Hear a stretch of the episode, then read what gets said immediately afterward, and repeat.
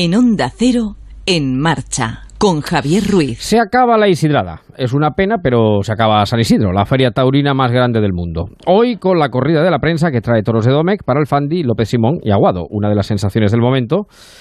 Eh, que vamos a ver cómo cierra el ciclo madrileño. Ayer un formidable, espléndido, desmayado, como algunas veces se ha descrito su toreo, Paco Ureña, don Francisco Ureña, abrió la puerta grande de las ventas del Espíritu Santo. Ureña es lorquino, que no lorquiano, aunque también, pues todo torero, lleva la muerte prendida entre los muslos, como pudiera haber dicho o escrito Federico. Lo vi hace ahora casi un año en Albacete, en una de las tardes más negras, trágicas y tremendas que uno ha vivido en una plaza de toros. Ureña fue punteado en el ojo por el pitón de un bicho de 600 kilos. En el tendido apenas pudo verse la cogida porque le hizo un extraño el capote, pero inmediatamente se vino al callejón y ahí pudimos ver cómo le sangraba, cómo le sangraba la cara justo bajo el globo ocular. El ojo se le puso como un ramo de violetas negras, pero decidió seguir en el ruedo. Más tarde pasó a enfermería y perdió parte de la visión, si no la visión entera, por ese lado. Estos son los toreros, de otra pasta, de otro mundo, de otra galaxia. Ureña, el maestro Ureña, es el toreo fino, elegante, vertical y tranquilo. Cuando está a gusto en el albero, se descalza, se quita las zapatillas. Le gusta desmayarse sin perder el eje, creando así una de las cosas más hermosas que ofrece la tauromaquia, el paso lento y cadencioso de la fuerza brava alrededor de la cintura y la inteligencia. Eso sí que es un universo en el que los toros parecen planetas que giran en torno a la luz de un torero. Nos alegramos por Ureña, al que llevábamos como espina clavada en el corazón desde aquella tarde de Viernes Negro en el septiembre mágico de Albacete. Lorca tiene un torero en pie a prueba de terremotos, como el mismo pueblo. Así que, enhorabuena, maestro.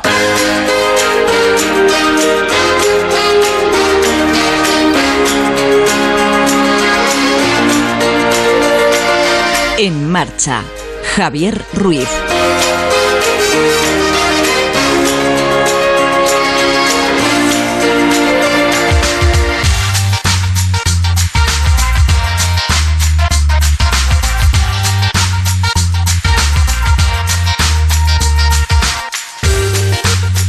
¿Qué tal amigos? Muy buenas tardes. ¿Cómo les va la vida? Ocho minutos sobre las cuatro, las tres en Canarias de este domingo 16 de junio. La Santísima Trinidad.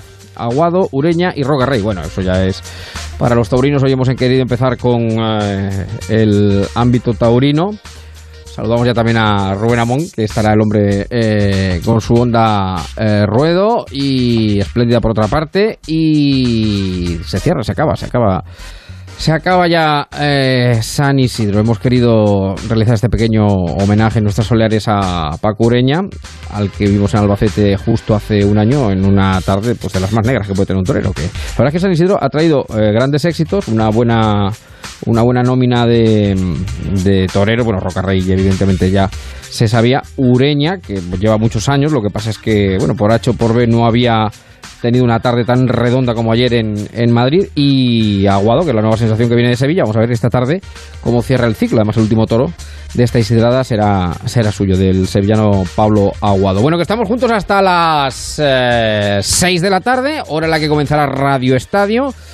Con ese partido del Alba con el Mallorca, con eh, bueno la resaca, bueno, otro artista, otro número uno, Fernando Alonso, que ha ganado Le Mans, Mar Márquez, que ha ganado también el Gran Premio de Cataluña, en fin, una tarde donde también tendremos tiempo aquí en marcha para el motor a partir de las 5, hora taurina. Hoy, hoy invertimos los términos. A las 4 hablamos de toros y a las 5, que la hora taurina, hablamos, hablamos del mundo del motor. De, eh, con Antonio Noveiro en marcha, nuestro Onda sobre ruedas. También tendremos, como es habitual, nuestro lobby con el que repasaremos toda la actualidad que va dejando este domingo y nos iremos a un acontecimiento bastante curioso que eh, se produce cada año sobre estas fechas en la Sierra de Albacete. ¿Recuerdan ustedes la película de Cuerda? Amanece que no es poco. Una película de culto, eh, por lo surrealista, por, en fin, con seguidores yo creo que todas las partes de, la Tierra. Bueno, pues cada año por estas fe fechas, en la Sierra del Segura, hay una quedada amanecista. Bueno, es este fin de semana, vamos a ir hasta allá para hablar con sus protagonistas. Eh, les eh, descubriremos una galería de arte virtual sensacional. Vendrá el Tito Víctor con el cual vamos a charlar enseguida. El maestro, porque está a la hora del café, habrá que tomarse un café solo, con hielo, de recuerdo, en fin, ya veremos a ver cómo lo hacemos. Pero habrá que tomarse un café como Dios manda. Pero habiendo empezado por donde hemos empezado y saludando a los amigos del Facebook que ya están en marcha, les recuerdo que este programa tiene eh, bueno, se emite como el Guardián, aparece, desaparece, pero tiene un grupo de oyentes, de seguidores fieles, que tiene además un mérito increíble eh, todo el año en marcha con Javier Ruiz. Ahí está el grupo de Facebook del programa y ahí nos pueden seguir, pues para si quieren comentar o decir algo en torno al programa y también un Twitter que es arroba en guion bajo marcha. Y digo que habiendo comenzado por donde hemos empezado, eh, con este con esta resaca también taurina. Eh, lo bueno de los toros, a ver, los toros tienen una cosa buena y otra cosa mala. Bueno, evidentemente eh, el torero que se juega la vida, pero cuando uno va a los toros puede salir eh, renegando, que dice que ya saliendo de, mm, por, por, la puerta diciendo que, que talle otro y no vuelvo más, o cuando ves una, una faena maravillosa como la de ayer de Ureña, pues sales toreando, ¿no? De, por, por, la puerta. Bueno, pues eh, viendo lo ocurrido ayer, y ya digo, con estas soleares con las que hemos querido empezar, pues pocas veces eh, los toros ha pasado también a veces esto, que por ejemplo a Roca Reyes eh, limeño, pues uno de Lima ha venido aquí a enseñarnos a torear, como en su momento vino César Rincón de Colombia, pues un francés, Georges Bisset, eh, caló a la perfección el espíritu, bueno, torero que envuelve una fiesta como es esta, en una ópera hermosísima, famosísima, popularísima, que es Carmen, y dentro de Carmen, la canción la Sansón del Toreador.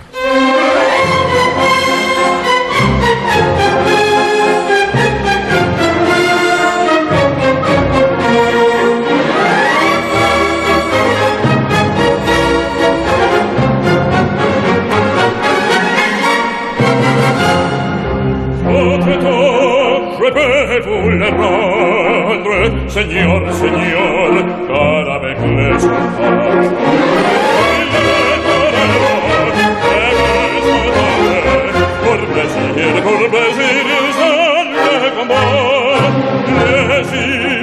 pleut ce jour de fête, le cirque plein d'ignotes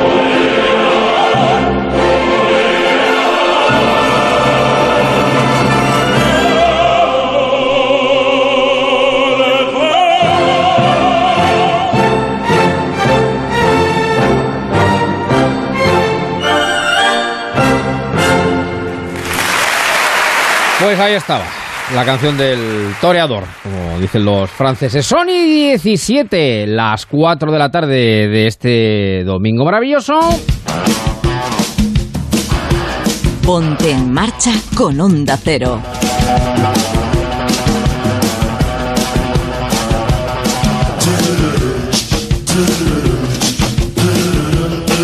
Ya saben que este programa tiene varias cosas, aparte un equipo de médico, un equipo médico habitual con el que uno se desplaza, porque ya son, van siendo años, y a uno le dado un tirón en la escalera subiendo, tengo aquí al Hospital Virgen de la Salud detrás de mí, con cuatro ambulancias, pues en fin, hubiera que poner alguna tablilla o algo. Eh, pero tiene también, entre otras cosas, aparte del equipo médico habitual, la tabernita de guardia.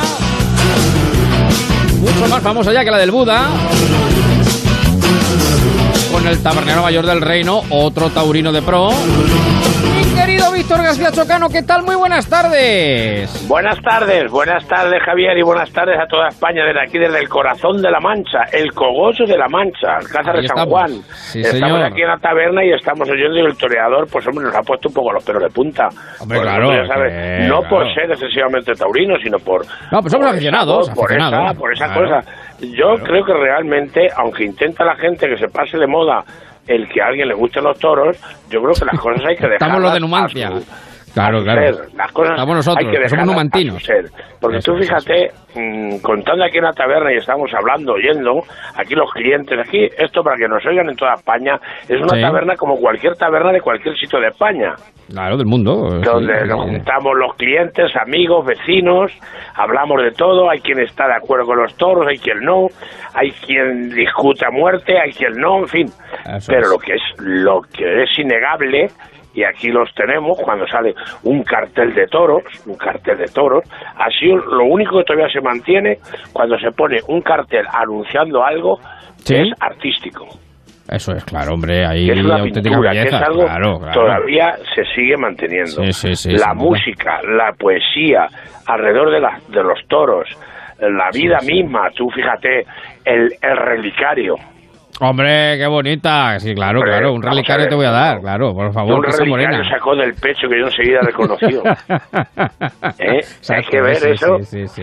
Eh, son hay muchísimas cosas y Francisco Alegre y Olé y en los Claro. carteles han puesto un nombre o sea te no a mirar. poner y Claro, vamos es, es ahí la literatura la poesía cantar Claro. de grandes poetas eh ahí tenemos a nuestro gran Lorca Por ejemplo, por ejemplo, que, claro, claro. que claro. no esto no era no es totalmente una afición de gente salvaje o gente que le guste las cosas bueno eh, habrá que ir viendo esto pero a mí por ejemplo sin, sin pretender ofender a nadie me gustan los toros Claro, naturalmente. Pues por eso Pero digo es que, que somos luego- que ahí estamos, claro. Yo luego también hemos tenido gente trabajando y el argot taurino, lo que es. Sí. el vocabulario taurino, de Da para mucho, luego da eh, para mucho, Nunca claro. matarás a una mujer con tacones, algo así que era el libro de Raúl del Pozo.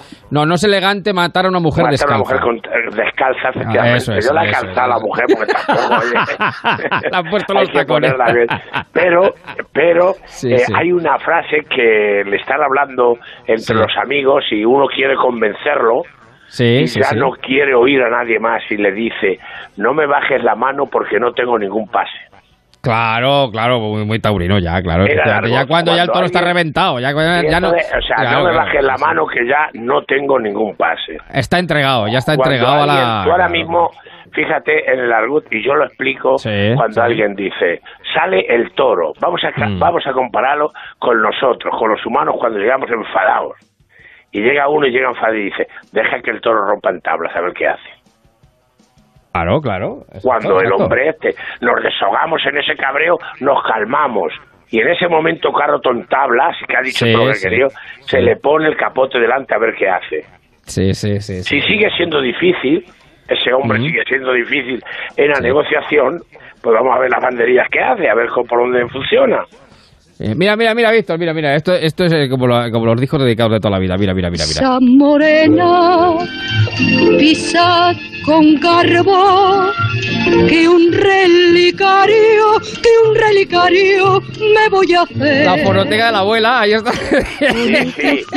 Ah, bueno, ¿Sabes quién es, no? es que- Pero ¿sabes quién es? ¿Sabes quién canta? La Piquer. No. No. que allí ha pisado. Nuestra paisana María Antonia, hombre, por favor, Hombre, vamos. hombre, hombre, la Sarita Montiel.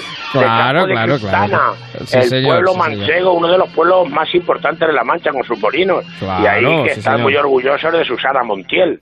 Sí, y, que- sí, y todos los manchegos estamos un poco. Además, que a la Sara Montiel le gustaba Mm. mucho también el arroz taurino. Sí, y volviendo a eso, si, el- si una persona te hace un extraño, ¿qué es lo que ha hecho Sánchez? Esto, estoque de con, matar. con Torra, hay que coger el estoque de verdad. Porque Claro, claro, Torra claro, claro. Sí, sí. Ha roto en tabla, le hemos enseñado el capote, le han puesto la banderilla, lo han pi- y no, no, no salta.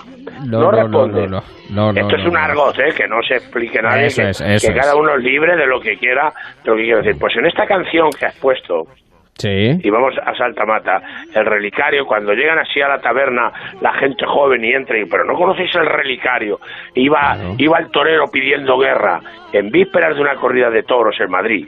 Sí. Los grandes matadores salían la víspera por la noche pidiendo guerra, iba buscando, Sí, por si era la última noche de fiesta. Iba con su carro y paró de caballos, Y paró, sí, porque vio aquella morena y le echó la capa al suelo. Eh, hombre, Y es cuando dice, pisa morena, pisa con garbo, que un relicario me voy a hacer. Cortó Eso y se hizo el relicario y le invitó a los toros. Sí, sí, sí, sí. Cuando sí, ella estuvo en los toros y la vio, él le quiso enseñar el relicario y el toro lo pilló y lo mató ese día. Eso fue tremendo. La verdad es que la, la- la historia es tremenda. Es- Bueno, y digo yo que, porque eh, eh, estamos aquí con el argot taurino, eh, digo que también eh, a esta hora es hora en la taberna, supongo que de café, ¿no? Eh, de Ahora, café estamos- bueno. ahora es, es las tertulias, porque hasta La ahora tertulia, es la, eso es, eso. es la hora que el que se ha podido escapar de su casa se ha escapado. Eso es, eso es. Es la hora. Y no hay Sí, fútbol. ¿Dónde vamos? No hay fútbol. No hay Bueno, juega el no Alba esta tarde, ¿eh? Cuidado que juega el Alba esta tarde. Está, están los verlo, hay que sub-21. verlo. Claro, claro. Están los gente, sub-21, están el Mallorca. sub-21, Están los sub-20. Están las féminas que juegan mañana Claro. contra China. Sí, señor, sí, señor. Lo sí, que señor. para que ha dicho el entrenador español, y Sí. lleva razón, que hay que vigilar a las chinas que hacen muchos cambios. no se entera nadie. Y no se entera nadie. Y están siempre de refresco. Están siempre Claro, claro, claro. Sí, sí, están sí, siempre fresquitas. Y dice, Claro. aquí hay que vigilar. Entonces quiere que, que en, la, en la camiseta les pongan una especie de señal, con un rotulador de que no se quita nunca, que les pongan una señal. Para que así Una sepa señal. que ya ha salido o ha dejado de entrar. Eso es. y eso. hoy y Bueno. hoy también en la taberna pues se habla de las tomas de posesión Hombre, claro, claro, claro, claro. hasta el último señor. minuto. Esto, vamos, esto es- Y, y el anillo para cuándo? Eso. Está- están los ciudadanos diciendo, decimos los ciudadanos, oiga, Mm.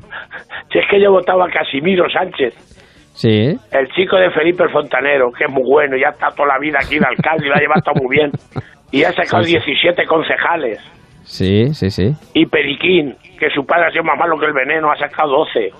Y va a ser el alcalde. Con, con cinco diferentes que no los conoce nadie y nadie ha votado, y va a Sí, tener. ¿y quién rige mi pueblo? Sí, sí, sí. Bueno, es ¿Cómo la, la, hacer esto? ¿Quién la demoscopia electoral. Sí, sí, sí. Esto es la, sí. bueno, pues vamos a entender que es la democracia electoral, pero ¿quién lleva la historia de mi pueblo? Mire usted que ha llamado fulanico, que yo he sacado uno nada más y soy yo el alcalde, otro alcalde que saca por pelo, no saca una mayoría absoluta, y resulta que el alcalde es uno que no la ha votado ni su familia, porque aquí en Alcázar se dio una vez una paradoja, Sí, que se presentó un partido con 21 candidatos sí. y sacó 17 votos, no se votaron ni ellos. Ni la familia siquiera. Bueno, No, eso ni ya es ellos. tremendo, eso ya es tremendo. Ni Oye, que, que escucha, que, que, que, que nos vamos, pero yo quería que explicaras, porque te he preguntado lo del café, porque eh, el café, tú me enseñaste algo que yo no sabía, eh, claro, los años es lo que tiene la, la veteranía, la sabiduría, y es que al cliente malo tú le pones café de recuelo, ¿no? El café de recuelo, claro, un café de recuelo.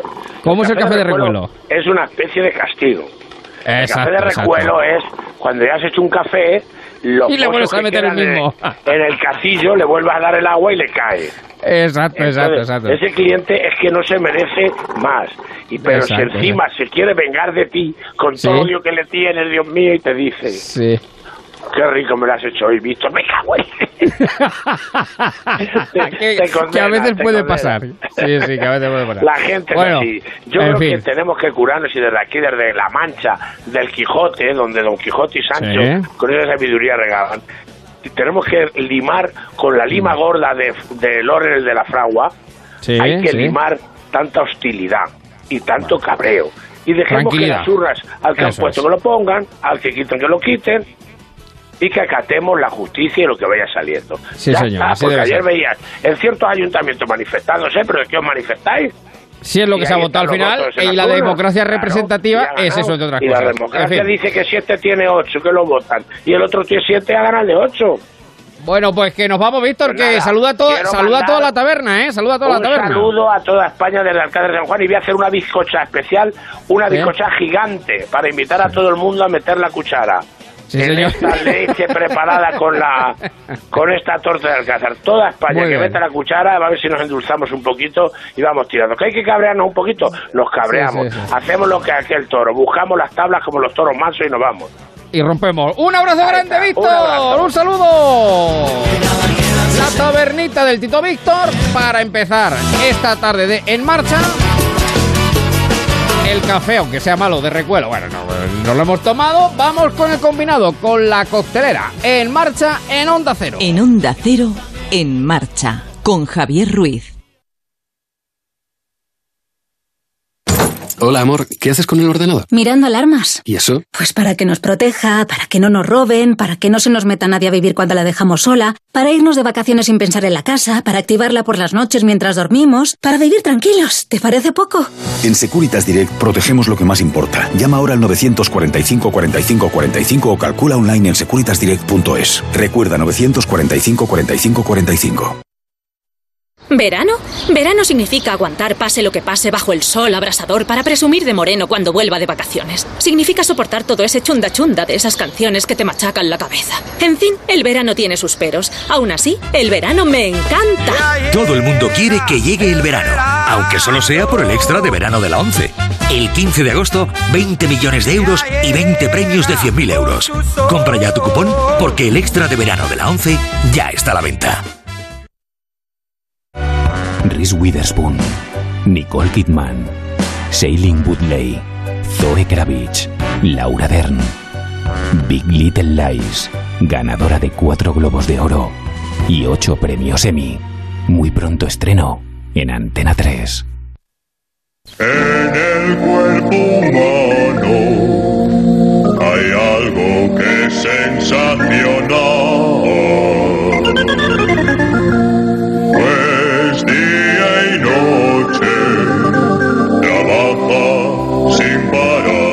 Ponte en marcha con Javier Ruiz. No es una máquina, tampoco es un motor. Pero qué maravilla es esta. Solo es una víscera. ¿Cómo se llama? Se llama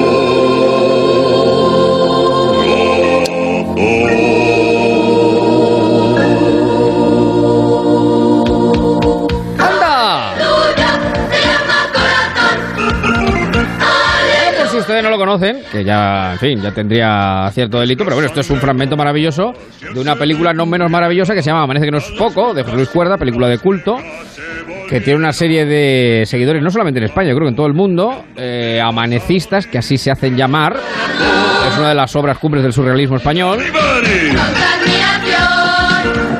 Y cada año, por estas fechas, hacen su quedada amanecista donde la película se rodó, en la Sierra del Segura. Y allí como una serrana verdadera está Paloma Gallego y su costelera. ¿Qué tal, Paloma? Buenas tardes. Hola, ¿qué tal? Muy buenas tardes a todos. ¿Cómo estás, querida amiga? Pues estupendamente, es que me ha hecho mucha gracia tu presentación. Hombre, claro. No. Serra- La serrana y la costelera, claro, naturalmente. Sí, sí, de toda la vida, además. Las Eso dos cosas, eso ¿eh? Las dos cosas. es. Serrana y coctelera. La película, eh, Amanece que no es poco, se, se rodó entre Lietor, Molinicos y Aina. Es la sí, son los tres, los tres municipios. Se estrenó en 1989. Hay que decir que este es un amanecer muy duradero. En 1989 se estrenó no con mucho éxito, todo hay que decirlo. Recaudó poco, tuvo además, obtuvo muy malas críticas, pero se ha convertido con el paso del tiempo en una película de culto que además fue en, la, eh, en uno de los certámenes más importantes de Valladolid nombrada como la mejor película de los últimos años, la mejor película española. Amanece que no es poco y como tú decías, después de esas malas críticas se ha convertido en una película eh, admirada por muchos que Eso se ha convertido en, en amanecistas de pro, que desde hace nueve años se reúnen un fin de semana de junio, como este que nos ocupa, y que recorren estos municipios, Aina, Lietor, Molinicos, donde se rodaron escenas de esta película y donde además se recurrió a sus habitantes, a sus vecinos, para protagonizar muchas escenas de esta obra de José Luis Cuerda. Bueno, pues se reúnen, eh, practican el trivial amanecista del que tú sabes mucho, recrean escenas famosas de esa película y sobre todo comparten su admiración por un director como Cuerda y por un humor surrealista como el que todos hemos disfrutado en esta película. Hay además una persona que se ha dedicado a conservar esta tradición, que es Juan Ángel Martínez, que actuó como niño deprimido en esa película y que curiosamente, fíjate lo que es la vida, después de esa escena de alcalde, todos somos contingentes, pero tú eres necesario, Juan Ángel Martínez, además de amanecista, se ha convertido desde ayer en el alcalde de Aina. ¿Qué cosa tiene la vida? Juan Ángel, ¿qué tal? Muy buenas tardes. Buenas tardes, Javier. Buenas tardes, Paloma. Ahora ya sí podemos decir, señor alcalde, buenas tardes. Buenas tardes. Buenas tardes. Claro, bueno. Con niño deprimido como también también contesto, con- también contesto. Exacto, exacto. Hombre, muy exacto. contento y electo, electo, electo y elegido y alcalde por todas, todas. Alcalde de Aina. Dijo Cuerda, fíjate, me acuerdo, en, en un Fitur, cuando se presentó la ruta Cuerda, eh, de que eh, no sé si esto es suyo también de su ingenio o es que de verdad sí, que algunas veces los de Lietor y Molinicos dice, mira, entre Lietor y Molinicos, Aina. Aina. que es Aina, que es el pueblo. Supongo Es que la Suiza eh, manchega, la Suiza, la Suiza manchega. manchega, eso es, la Suiza manchega. Bueno, ¿cómo ha ido esa queda de amanecista, eh, Juan Ángel? Pues la verdad muy bien. Eh, ahora cuando escuchaba la canción del corazón al principio, eh, es con la canción que hemos terminado eh, en, la, en la puerta del Centro Social de Aina, eh, cantándola a todos y tocando el clarinete una chica que ha venido, la hija de un amanecista, que a ella también la podemos considerar amanecista, que, que se ha sacado escuchando la canción, la partitura y la ha interpretado con, se ha traído su clarinete y la ha interpretado en, en la puerta y, y todos cantando con ella. La verdad es que ha quedado muy bien y ha sido un broche final, una quedada, pero la verdad es que nos hemos ido ganar pues de, de encontrarnos amanecistas ya repetidores y, y luego también mucha gente nueva, gente que pues que hace un esfuerzo bastante grande para venir hasta la Sierra de Albacete, pues desde Asturias, Canarias, eh, Castelldefels, eh, Extremadura. La verdad es que bien. Bueno, bueno. Oye, y, y habrá vídeos, ¿no? De eso, ¿no? Eh, de, de- Sí, sí, sí, esto está, iremos colgando. habrá que pasarlo y habrá que colgarlo el- Sí. por Perdona, las redes, fotos, claro. Porque ayer, Juan Ángel, fuiste a tu investidura en, me- en mitad de la quedada. ¿Te acompañaron tus los fieles amanecistas? Sí, la verdad es que sí, la verdad es que no estuve, no les quería decir la hora, ellos pensaban que iba a ser que aprovechábamos la visita de Molinicos para poder hacer la investidura, no, pero la investidura era a las siete y media de la tarde y la verdad es que fue pues gracioso una anécdota Y- de, de la quedada y de la toma de, que al que al terminar la el pleno pues nos tuvimos que asomar al balcón donde estaban los amanecistas en la puerta con una pancarta alcalde todos somos tú eres Tú necesario claro. Bueno, realmente, realmente, realmente Juan Ángel cuando llegó al estrado lo que dijo fue esto. Yo me llamo Jimmy. No, esta no, perdón. Y mi hijo se llama... Esto no, esto no. A ver si lo encuentro, aquí está. Ah, dijo En esto. resumen, hemos ganado los de siempre. O sea, yo, alcalde, de cura, don Andrés, de maestro no se ha presentado nadie, o sea que sigue don Roberto. De puta, Mercedes. También han salido cinco adúlteras. Pero bueno, esto ya se lo diremos a ella para que los maridos si quieren se enteren y si no, pues no. Claro. Monja no hay. ¿Qué no ha salido? La Cristina va a probar de marimacho unos meses. Y Don Cosme de homosexual. Acá. Eh, también ha salido que los de la invasión se tienen que ir. Bueno, no sé si el discurso fue más o menos así. Hombre, ¿Cómo esperemos fue? que no, ¿no? Bueno, él era el gran Rafael Alonso, ¿eh? El gran Rafael Alonso, Sí, que era quien sí. hacía de alcalde eh, en Amanece, que no es poco. Sí, sí, la verdad es que una gran escena de, de, la, de la peli y la verdad es que estuvo, estuvo muy bien y fue muy divertido. Pero Bueno, Juan este- Ángel, cuéntanos, sí. porque, bueno, eh, tú Ruiz eres amanecista declarado, pero Juan Ángel, ya tenéis una tribu de amanecistas, eh, confesos de hace muchos años, pero después de tantos años, ¿por qué ha gustado tanto esta película? ¿Por qué se ha convertido en una película de culto que cuando se estrenó, la verdad, obtuvo muy malas críticas, pero luego se ha convertido en algo admirado? ¿Qué es lo que más ha gustado? Recordamos que hace muy poco eh, se estrenó esa secuela de tiempo después, pero ¿qué es lo que más ha conquistado a todo el mundo para que Amanece que no es poco se convierta en una película para admirar? Pues yo creo que ser diferente. El, el, el, el- eh, Amanece que es poco no es una película convencional. No lo fue en su estreno, como tú lo decías, donde apenas tu- y tuvo malas críticas y, sigue siéndolo ahora. Y sobre todo yo creo que es un humor inteligente, con, con mucha ironía y con unos buenos sketches, eh, con frases muy célebres, muy bien hiladas. Eh, Amanece que no es poco es una película que cuenta la vida en un pueblo en un día y medio y con muchísimos personajes y cada uno tiene una pequeña historia y José Escuerda en, en esta en 90 minutos pues enlaza los distintos sketches en, en un en, en una peli y es algo pues que alguien que no haya visto y que Y hasta le da coherencia. Y hasta le da coherencia. sí sí sí Pues claro, Pues, sí, sí. para alguien que no haya visto nunca bueno, Amanece que no es poco y a lo mejor haya visto en televisión para la gente más joven eh, Muchachada Nui o La Hora Chanante pues eh, podría ser algo parecido a eso eh, ya que eh, lo, es un humor muy aloaceteño de Ernesto Sevilla, Joaquín Reyes Joaquín Reyes en un documental que, que hay de los 20 años de, de Amanece que no es poco lo dice yo cuando era joven y, y quería hacer humor vi Amanece que no es poco y dije yo quiero hacer esto pues eso es lo que es Amanece que no es poco que son grandes sketches muy bien hilados para montarlos en 90 minutos Bueno, son herederos porque además están presentes en, el en la película en tiempo después. Creo que también podemos hablar con otro amanecista que ha estado Sí, participando sí, en esta quedada porque mm, llama la atención el trivia al amanecista. No voy a reproducir, porque soy buena persona, el resultado del trivia al amanecista al que sometimos hace pocos días a Juan Ángel y a Javier Ruiz, porque dejaríamos a Javier Ruiz a la altura del mismísimo Betún. el- Entonces vamos a dejarlo a un lado, ya que es domingo y tal. Eh, pero sí vamos a saludar a Ángel Pacheco, que es otro de los amanecistas que han pasado este fin de semana pues reproduciendo muchas de las escenas de esta famosa película. ¿Qué tal, Ángel? Buenas tardes. Muy buenas tardes, Javier. ¿Qué tal, Paloma? Bueno, pues aquí admirados, ¿no? De cómo habéis eh, cogido la antorcha, ¿no? De esa gran película y, bueno, permanece que 30 años después eh, con esta queda. ¿Tú eres de Albacete o vienes de, de otro lado, Ángel? Oh, no, yo soy un desplazado, aunque voy, voy desde bastante cerca, digamos. Yo estoy en Murcia. Ah, bueno, estás ahí Donde lado. me coge en horita y media, estoy allí. Hay gente Mientras que no hace toquemos el tema del agua, todo va bien. Sí, correcto, muy bien. Política no, por favor. Eso se lo dejamos a Juan Ángel. ¿Qué tal las rogativas de este día? ¿Qué tal se han dado? Pues la verdad es que yo he tenido que marcharme antes, con lo cual no, no te podría decir, pero, pero sí que al menos he visto la preparación y, y, bueno, pues yo creo que habrán salido pintiparadas como todos los años o incluso mejor. ¿Qué, qué es lo que más te gustó en su momento, Ángel, cuando viste por vez primera Amanece que no es poco?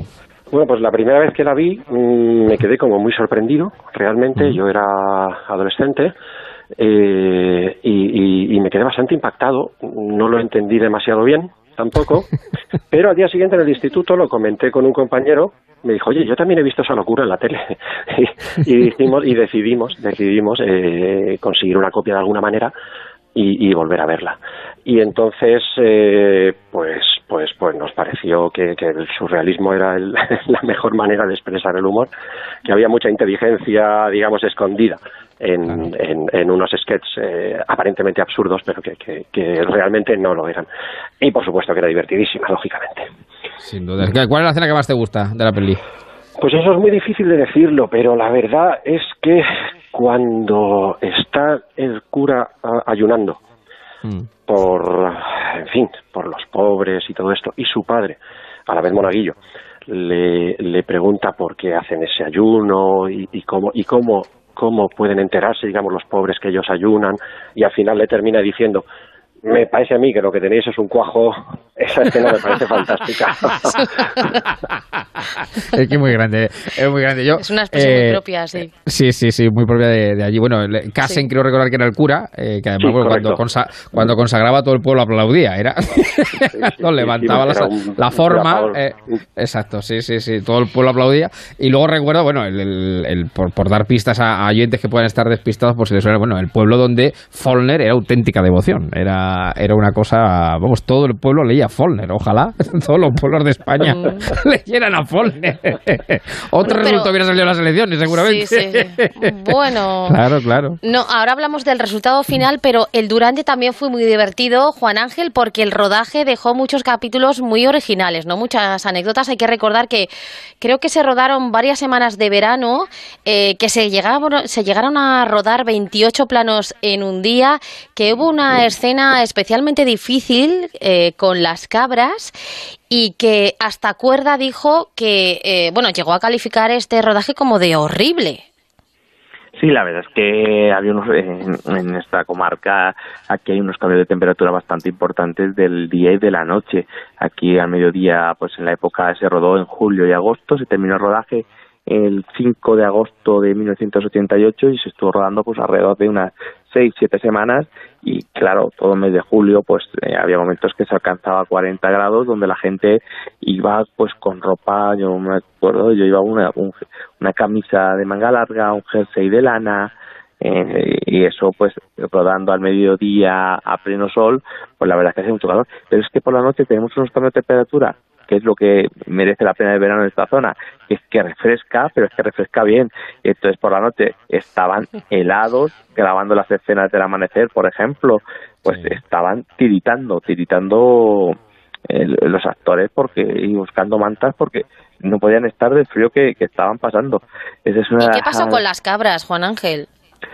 pues las cabras. Estaban congeladas, descongeladas. ¿Qué pasó con esa escena de las cabras? Sí, sí, sí. Hay una nos lo contó José Luis Cuerda en, en, en, en una de las veces de las conferencias que ha dado, y es que las cabras, en principio, iban, cuando hacen gnomo estampas, te deberían, las iban a disecar para que estuvieran quietas. Pero claro, pues lo que pasa con producción, que no había dinero suficiente, entonces lo que decidieron fue congelarlas. Congelarlas. Idea, sí. La verdad es que fue una Las idea estupenda. las congelaron Sí, sí, sí. entonces y para poderlas las colocaron pues co- con unos hierros y tal entonces claro la- el- el- estaban congeladas las cabras muy bien pero conforme iba pasando el rodaje se iban descongelando entonces claro las cabras iban tomando forma se iban como de- deshaciendo se iban Es igual de surrealista que el argumento de la película. Es No, que no. iba al unísono, claro. Sí, sí, sí. Y la verdad es que cuando les pregunto, pues, "Mira, las cabras cambian de posición, ¿qué está pasando? Y ya se lo tuvieron que explicar y dijeron, mira, es que no la hemos podido disecar porque no había dinero para eso y las hemos congelado. Claro, claro, claro. Y, y lo de los hombres en la tierra, los bancales, eh, eso también tenía su mérito, ¿eh? Lo de enterrar a un, lo de enterrar a un señor ahí con echarle la tierra encima, tenía su, su aquel, ¿eh? Sí, sí, hoy, hoy, por ejemplo, una de las cosas que hemos estado haciendo también, que ha sido un encuentro con extras, pues contaban anécdotas de ahí de cuando le pega el fogonazo en el culo, claro, todo el Bueno, mundo bueno, allí en el bancal, y entonces recortándole los pantalones a Tito Valverde y maquillándole el culo allí para grabar la escena. Sí, sí, sí. Con la gran Pastora Vega, por otra parte, también, ¿eh? Allí. Bueno, la verdad es que... ¿Y quién ha ganado el trivial? elenco, Sabemos, sí, sí, sí. Ahora podemos repasar porque la verdad es que una nómina de actores impresionantes. Azatornil, Resines, por supuesto, que y Luis Ciges, otra frase maravillosa, cuando se acuestan, dice, bueno, padre, nos respetaremos, ¿verdad? se acuestan juntos en la cama y dice, padre, nos respetaremos, ¿verdad? Bueno, es que es una tras Bueno, otra. Juan es- Ángel eh, sabe cómo continúa esta frase de, oye, tu hijo es muy negro. Eh, dice, si le vieran las ingles o las, o las palmas de la Exacto, exacto, exacto. Digo que, ¿cómo ha acabado el trivial? Eh, ¿Quién ha ganado?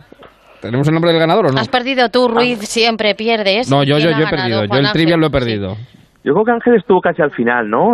Ángel. Bueno, un meritorio cuarto puesto de ocho, por lo cual tampoco... Pues Dinos la pregunta más complicada, ¿cuál era? Porque el otro día hicimos un trivial amanecista, pero cuéntanos la, pre- la pregunta más complicada, porque os sabéis escenas enteras, diálogos completos, fechas, datos, nombres eh, de actores. eh, entonces, cuéntanos cuál ha sido para ti la pregunta más complicada. Pues hombre, este año precisamente la que nos ha hecho caer, la verdad es que es que eh, eh, da un poquito de vergüenza no saberla, pero realmente es cuál es el segundo apellido de don José Luis Cuerda, por ejemplo. Uf. Y ahí nos, nos cogió a todos. Nos han pillado, nos han pillado, Nos, nos han han pillado. a todos. Pero reconozco que a mí ya no se me olvidará, pero... pero Y bueno, ¿y cuál es? ¿Cuál es? pero ¿Cuál es? ¿Cuál es? Pues, Pues, Martínez, si no me equivoco. Ah, Martínez, Martínez. fíjate. Martínez. Ahí estaba el quesito. Y lo habéis Ahí perdido estaba, ahí estaba, pero bueno, también hay que, hay que dejar ganar a las nuevas generaciones, que yo llevo ya muchos ejercicios, y hay que, hay que dejar paso a, a los nuevos, digamos. Es- esta es la que da número 15, creo recordar. No, la 15. novena. Ah, novena, novena, novena. Bueno, como la Virgen. Bueno, pues ya bueno, después de la novena vendrá, vendrá, vendrá la décima, vendrá la décima el, el año que viene. Pues Juan Ángel, enhorabuena alcalde, de verdad que nos alegramos muchísimo. Me dio una alegría enorme cuando me enteré, Paloma y Judero me contaron, nuestros compañeros de Onda Cero Albacete, que había sido elegido alcalde de tu pueblo, que no hay cosa más grande que ser alcalde del pueblo de uno. La Suiza manchega, hay que visitarla. Eso es, eso es, eso es. Lieto No y Molinicos también, muy bonitos. no solamente para recordar los pasajes de la, de la película, que también, sino para ver la Sierra del Segura, que es maravillosa, por otra parte. Así que, Juan Ángel, un abrazo enorme, cuídate mucho. Muchísimas gracias. Y Ángel, otro para ti muy grande, cuídate también. Igualmente, muchísimas gracias. Un saludo para los dos. Eh, son y 48, las 4, las 3 en Canarias, o sea, las 5 menos 10 de toda la vida, vamos, que van a ser. Aquí nos liamos tanto con la hora que, claro, pues son las 5 menos 10 de toda la vida.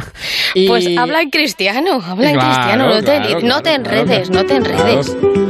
Que me lío, que me he liado, como dice Paco Reyes, que me he liado.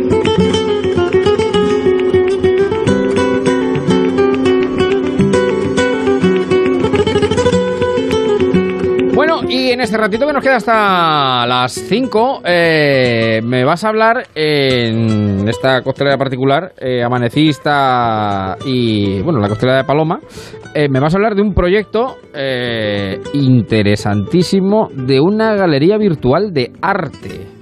¿Esto, ¿esto qué es? La- las nuevas Pues tecnologías sí. pro- propician incluso que haya galería de artes virtuales. Bueno, todos hemos, eh, hemos oído hablar alguna vez de galerías de arte como la Gogosian de Gallery de Nueva York o el MoMA de la misma ciudad, incluso en Tokio el Tomia, Tomio Koyama, pero eh, es verdad que es un mundo que quizá a una gran mayoría le permanece muy alejado. Bueno, ¿cuántas veces al ver una obra hemos tenido ganas de eh, colarnos en esos talleres de creación de los artistas, de santuarios a los que asomarse? Bueno, pues hoy presentamos una galería de arte online a través de Internet, de La Palma del Condado y hacia el resto del mundo, en Huelva. Nos ofrece la posibilidad de acceder a las obras de numerosos autores, de ayudarles también a difundir su trabajo, pero va más allá, porque ofrece un toque diferente y muy original para que las exposiciones lleguen a, lugares singulares y todavía sin conquistar, por ejemplo, a monasterios o que de, en algunos conciertos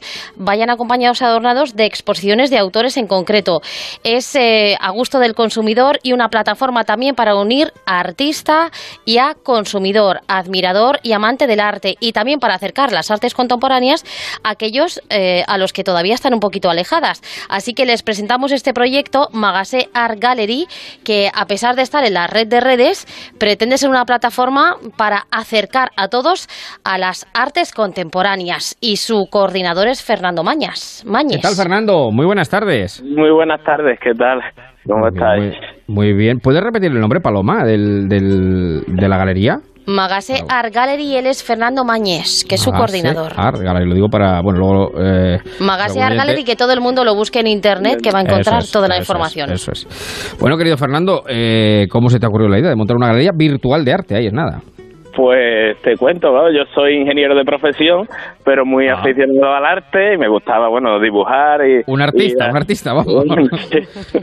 y entonces, bueno, pues me di cuenta que realmente cuando intentaba acercarme más al mundo del arte, y en este caso, bueno, tanto también de como consumo, ¿no? De productos y de actividades, pues vi que estaba un poco, bueno, que, que estaba apartado y que era complicado acceder a ese mundo de las galerías, de la compra, de, de arte, y hablando con amigos artistas, oye, pues se me está ocurriendo la idea de una página web, porque después hay muchas plataformas, ¿no? Que facilita que los artistas vendan eh, las obras de arte, pero perdía la- un, poco eh, las características de galería y entonces al final eh, le daba más trabajo a los a los artistas y entonces pues vi que, que no se habían adaptado muy bien las galerías clásicas al mundo de internet y digo bueno exceptuando algunas vi empezar le conté la idea al escultor que es de mi pueblo también Martín Lagares de la Palma del Condado y le gustó la idea le gustó que viniera de un ingeniero además y nada y arrancamos y bueno pues entonces la, la idea es esa arrancar, tener una plataforma donde la gente pueda acceder a,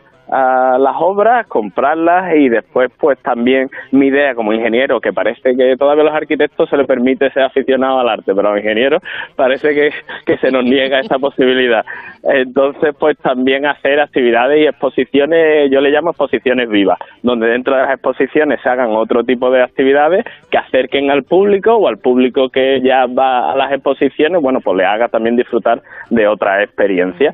Y, y esas son las, bueno, la idea fundamental del proyecto es buscar todos los mecanismos para poder acercar el arte contemporáneo, en este caso más preciso, al público en general y buscar nuevos aficionados y en vez de quedarnos en las exposiciones parados a que alguien venga a verlas, pues sacarlas a la calle y llevarlas, bueno, pues a sitios diferentes. Si Mahoma no va a la montaña, que la, manto- la montaña vaya a Mahoma, vamos, en definitiva.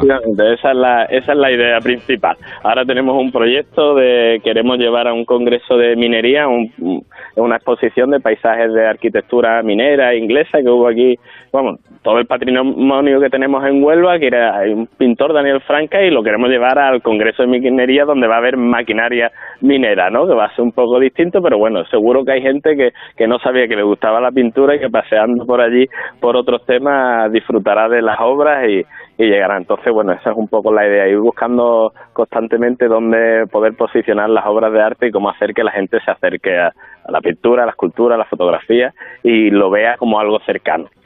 Yo creo que esto es, Fernando, muy buenas tardes, lo que os hace diferentes a Magase Art Gallery, que es acercar esas artes contemporáneas, ese arte a la gente y llevar exposiciones a sitios singulares y acercar a gente que igual no habría decidido ir a ninguna de esas exposiciones, pero que atraídos por esa singularidad sí que, sí que va a ir.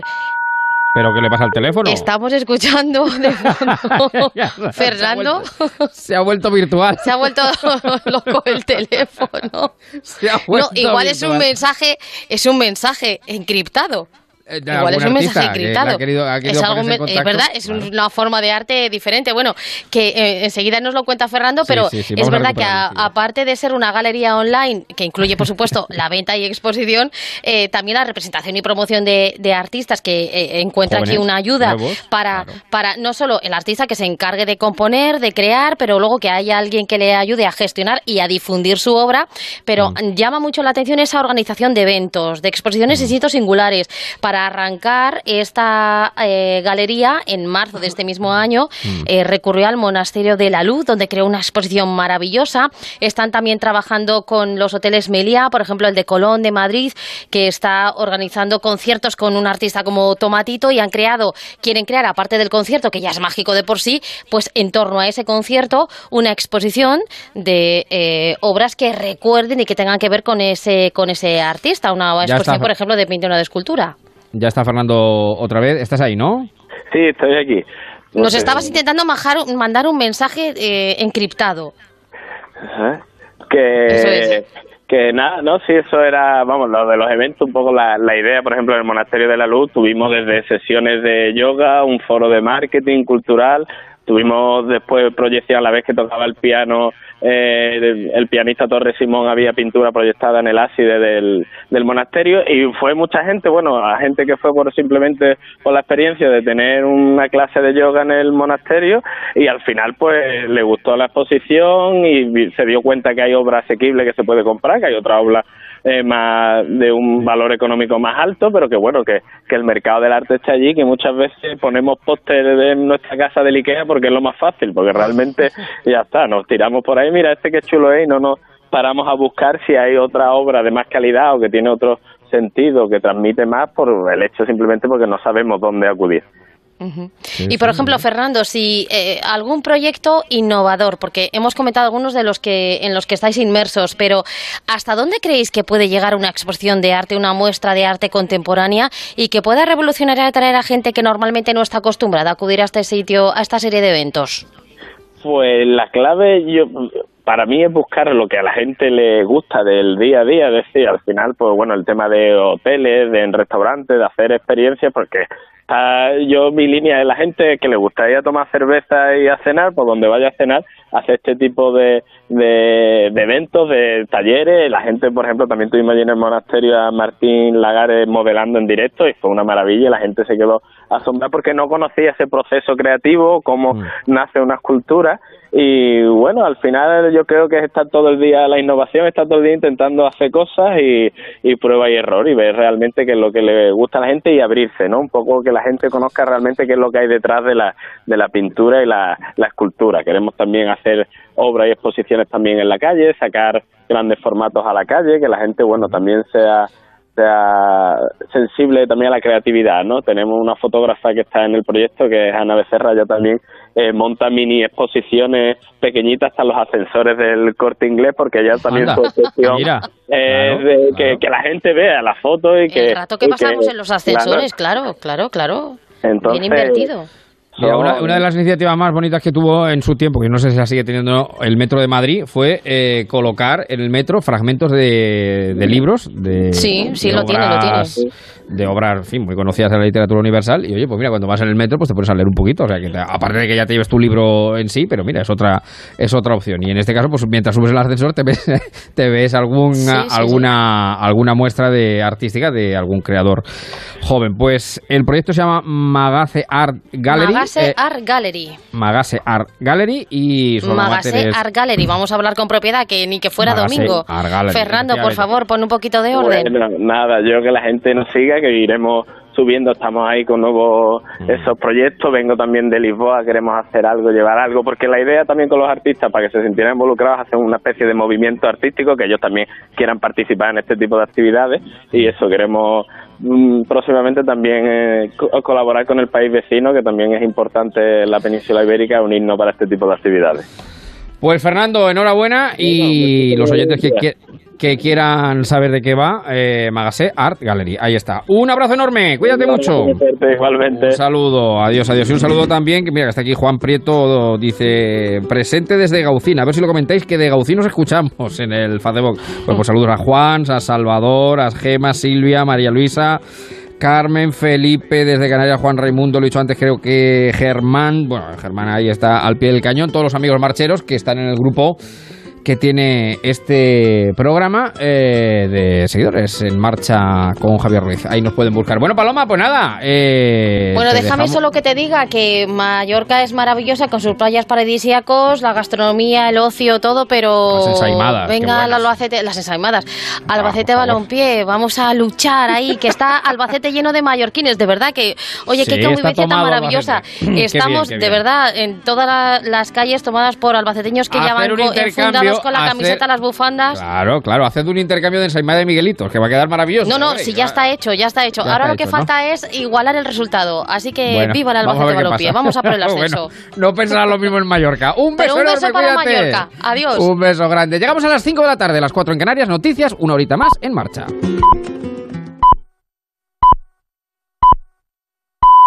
Es esa hora, las 5 de la tarde, las 4 en Canarias.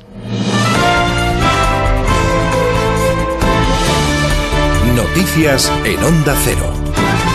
El sistema eléctrico ha comenzado a normalizarse en, lentamente en Argentina tras el apagón masivo que afecta a la mayor parte del país. El Centro de Control de la Electricidad ha comenzado ya las demandas de normalización y lentamente comienza a restaurarse el servicio de energía eléctrica a la red, que apenas alcanza a los primeros 34.000 clientes. El fallo eléctrico, cuyas causas se desconocen, comenzó en torno a las 7 de la mañana hora local y ha afectado también a los servicios de transporte por la falta de señalización. También se han visto afectados países como Uruguay, Chile o el sur de Brasil.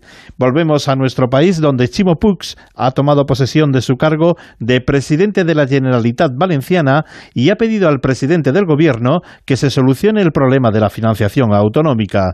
En esta legislatura va a gobernar con un tripartito y ya se han producido las primeras reacciones. Onda Cero Valencia, Eduardo Ureña. La composición del Consejo es modelo para otras formaciones de izquierdas. Desde Podemos, Pablo Echenique lo tiene claro. Las políticas sociales las garantizan acuerdos como el valenciano. Creo que lo vamos a ver en los próximos años en la comunidad valenciana y creo que, que con este tipo de acuerdos y de gobiernos compartidos se señala un camino a seguir en otros territorios y también en el conjunto de España. Los resultados electorales exigen hablar y pactar como se ha hecho en la comunidad valenciana. El socialista catalán Miquel Iseta cree que más que cambiar el sistema y pensar en segundas vueltas, hay que acabar con los vetos. Lo que nos conviene es respetar la pluralidad y seguramente aprender a hacer mejores pactos, más estables y quizá menos basados en los vetos y en las exclusiones mutuas. No creo que debamos cambiar el sistema electoral a efectos de hacer gobiernos. A otros efectos a mí me gustaría tener un sistema como el alemán, pero eso no tiene que ver con la formación del gobierno. Pero hay otras opciones de pacto muy distintas de la Los pactos de derecha hay que respetarlos, dice el socialista madrileño Ángel Gabilondo, aunque algunas cosas, en su opinión, generan mucha inquietud. Porque creo que este proyecto es el proyecto que verdaderamente transforma la sociedad, genera prosperidad sin generar desigualdad, que es lo que a mí me importa. Prosperidad sin exclusiones. El gobierno valenciano comienza a andar hoy por primera vez con tres partidos y doce consellerías marcadas por la continuidad y solo una ligera renovación. Y en unas horas va a cerrar la Feria del Libro de Madrid, Francisco Paniagua. La feria concluye como este año no ha llovido en ningún día, ha hecho bueno todos los días, los datos no podían defraudar. La feria cierra con cifras récord, una facturación de 10 millones de euros en ventas, un 14% más que el año pasado, 2,3 millones de personas la han visitado en algún momento y se han vendido 550.000 libros. El director de la feria, Manuel Gil, hace un llamamiento a todo el sector para que la feria se mantenga en el retiro. El apoyo que la feria va a prestar en los próximos años a todo el tema de, la presencia del libro, que es consustancial al retiro, ahí desde luego contamos y necesitamos un apoyo de todo lo que es la industria, da igual que hablemos de eh, autores, editores, distribuidores y libreros, para conseguir que la feria siga en el retiro durante muchísimos años. Han sido tres fines de semana con sus días lectivos para que los lectores se hayan encontrado con sus autores favoritos e incluso se hayan podido hacer con algunas de las 80 novelas que dedicadas por 40 autores se distribuyeron ayer de forma aleatoria por el Parque del Retiro.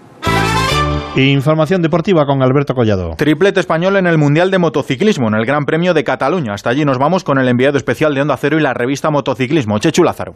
Efectivamente ha rematado ese triplete Mar Márquez con una victoria, la cuarta del año en MotoGP, en una carrera que ha estado condicionadísima por una caída en la vuelta 2 provocada por un error de Jorge Lorenzo y que se ha llevado por delante tanto a Maverick Viñales como a Andrea Vicioso como a Valentino Rossi. Eso ha dejado a Márquez en cabeza y como nos decía después eh, de la carrera, lo que le tocaba todavía era rematar el trabajo. Lo importante es que después a mí me tocaba rematar, lo hemos, eh, lo hemos rematado de la mejor manera y, y sobre todo también pues eh, después de una victoria, por suerte para nosotros y más suerte para los rivales, eh, poder abrir de golpe tanta ventaja en el campeonato también es, es muy positivo. La victoria de Mar Márquez ha sido la segunda de la familia Márquez, ya que antes que él ganaba su hermano Alex en Moto 2, tercera carrera consecutiva que gana en la categoría y se pone líder. Y en Moto 3 la victoria ha sido para el gaditano Marco Ramírez, que era la primera victoria mundialista de su carrera. Fernando Alonso es el otro protagonista de la jornada al imponerse en las 24 horas eh, de Le Mans y alzarse también con el Mundial de Resistencia. Muy contento, ¿no? Dos de dos en, en Le Mans, eh, increíble. Y, y, bueno, son carreras eh, realmente con uh, una montaña rusa de emociones. Hay veces que te encuentras dos minutos detrás, hay veces que te encuentras liderando. Y la carrera de hoy fue dramática.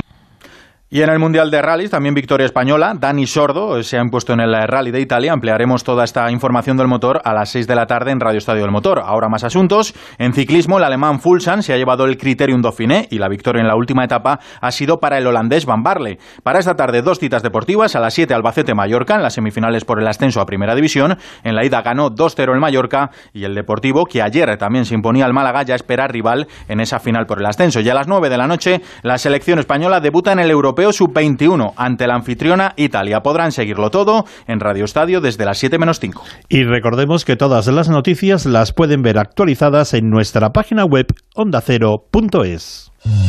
Noticias Domingo Noche. Laura Gil te resume la actualidad del día y te adelanta las noticias de la semana. Y aquí en nuestro país este domingo ha sido especialmente duro para los equipos de salvamento que operan en el estrecho. Onda Cero Almería, José Luis Villalobos. Nueva jornada negra en el... Otras noticias con Margarita Zavala. A estas horas siguen las labores de rescate. Avanzamos ya las previsiones informativas más destacadas de los próximos siete días. Agenda nacional con Juan de Dios Colmenero. De regreso de la semana económica con Ignacio Rodríguez Burgos. En la información económica la semana... Y adelanto de la agenda internacional con Ángel Gonzalo.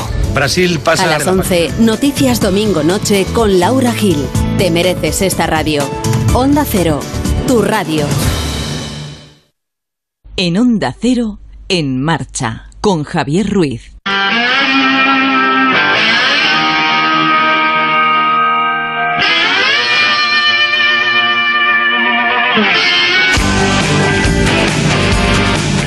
Programa nos adaptamos a las circunstancias y a las tradiciones. Hoy es domingo de motor, también en marcha. Un programa que así se llama no puede despreciar o apartar el mundo del automóvil. Para lo cual saludamos a nuestro mecánico dominguero. Dominguero porque es domingo, no porque es dominguero. Que es Antonio Noveiro. ¿Qué tal, mi querido amigo? Buenas tardes. Muy buenas tardes, querido Javier. ¿Cómo estás? Estupendamente. Aquí. Bueno, los domingueros sí que son una plaga en la carretera, porque son Sí. esos señores que no están muy señores, señoras que no están muy habituados a coger el automóvil y, en fin, a veces Sí, bueno, no cada día, tienen cada día destreza. afortunadamente ya están más introducidos en el mundo del automóvil, lo utilizan a diario. Ese es un término muy hispánico. es un término un poco antiguo ya. Sí, sí, un poco antiguo. Dominguero. Bueno, bueno pues vamos a, a repasar la actualidad del mundo del automóvil. Bueno, me dice que lo primero es poner a, poner eh, a punto nuestro vehículo porque llega el verano. Exactamente. Y nosotros hemos dicho que no se conduce igual en invierno, en verano y que el vehículo también necesita cosas Eh, diferentes según bien. sea la estación del año, ¿no? Sí, vamos a ver, después de, de un año de, de invierno, de, de uso diario del vehículo, pues es muy conveniente porque llega el tiempo de vacaciones, llega el tiempo estival en el cual pues el vehículo necesita unas atenciones muy especiales. Vamos, muy especiales no, es el mantenimiento diario que hay personas que lo dejan y pueden provocar averías. ¿eh? El- en primer lugar, lo más importante es el aceite del motor, ¿eh? Sí. que esté correcto. Es, es la vida, es, es la sangre que de- del motor. Utilizar siempre aceites que, que desde luego diga el fabricante, pero también de alta calidad. O sea, si tú vas a tu taller, pues utiliza un, un aceite de buena calidad y por supuesto el que tenga homologado ese motor. Los filtros, pues es que son muy importantes. El, el filtro de aire, por supuesto, te va a ahorrar gasolina, los filtros de combustible evitará posibles averías y luego el habitáculo, ese filtro del, del aire, del, del polen, del aire acondicionado que la gente reacia a cambiar, eso es muy importante porque genera, crea muy buen ambiente en, en el coche y hace que funcione mejor el aire acondicionado, con lo cual es seguridad. Tener en cuenta también el anticongelante, el sistema de refrigeración, ¿eh? esos temidos calentones que ves a la gente en la calle con... Eso parece que es de la época del 600, pero eso existe si no se revisa debidamente. Y de hecho son más probables en verano con las Eh, altas claro, temperaturas. claro. Lógicamente le, le exigen más, hay más alta temperatura, el aire acondicionado Sí. conectado, viajes largos y si no, si no tiene un mantenimiento adecuado durante el invierno, pues ah, usando la calefacción y demás, no es que tenga el coche una avería, pero sí puede consumir un poco de, de refrigerante y entonces baja el nivel y lógicamente se calienta. Y ojo a los calentones con la temida junta de culatas, ¿sabes? Eh, hay que tenerlo muy en cuenta y cuando se cambie no ahorrar dinero en el cambio de correa sino cambiar también eh, la bomba de agua que ya sé que viene en el kit también entra Sí. ya en muchos vehículos pero no ahorrar en eso porque a la larga lo- el coche lo va a ganar Luego hay un tema que es fundamental ¿eh? y, y esto tiene atención preferente y son los frenos, ¿eh? las Mm. pastillas, el líquido de frenos eh, y sobre todo los discos. Hay discos y pastillas que no se pueden apurar y sobre todo los discos que son gente reacia a cambiarlo porque pueden producir hasta vibraciones en la dirección. Bien. Y eso no se corrigen con paralelo, ¿eh? Vale, eso hay eso que tener mucho cuidado. Y luego es que alarga la frenada, que es seguridad. Mm. Y oye, tres metros que te frene antes, pues te evita darle un golpe al que, al que va adelante. Bien. Los grandes olvidados, Javier. Sí. Los grandes olvidados, los amortiguadores. Sí. Los amortiguadores son importantísimos para la seguridad, para lo que decíamos antes, que no rebotan en la carretera y alargan la frenada. Eh, luego te, te- tiene una sensación de, de pérdida de estabilidad en curvas. O sea, es, es recomendable cambiarlos. Bien, Los, los bien. amortiguadores no son para toda la vida, porque tú te adaptas a su desgaste. Pero, el, pero luego te das cuenta, coges el mismo coche con otra suspensión nueva, y dices, pero esto no es lo que yo tengo. Esto es otra cosa, esto es otro Esto mundo. es otro mundo, Es un o sea, universo a nivel diferente. de seguridad, a nivel de tal. Bueno. Y, lo más importante, los neumáticos. sin Siempre, duda alguna. siempre, siempre. están ahí. Nunca, nunca recauchutado, nunca de segunda mano, nunca, no, no, tienen que ser siempre, y ahí no se puede ahorrar, ¿eh? tiene que ser los, los mejores que, que puedas para, para tu vehículo, porque al fin y al cabo es seguridad. Sí, señor. Bueno, pues kit de puesta a punto del vehículo. Me hablas ahora también de la velocidad. A Sí. ver, ¿por qué? Eh, no hay que confundir la velocidad con el tocino. Sí, mira, vamos a ver. Hay A ver. dos tipos de, de velocidad, ¿no? La velocidad excesiva está claro que es la que supera los límites establecidos en cualquier tramo que haya sido regulada por, por una señal. Puede ser 50, puede ser 90, 120, etcétera. Y luego está la velocidad inadecuada, que es la que no supera la limitación no supera la limitación de la vía, Eso es. pero que es inadecuada para ese momento en el tráfico. ¿A qué situaciones? Por ejemplo, en ir por el carril de la izquierda a 120 en una autovía cuando el tráfico está congestionado.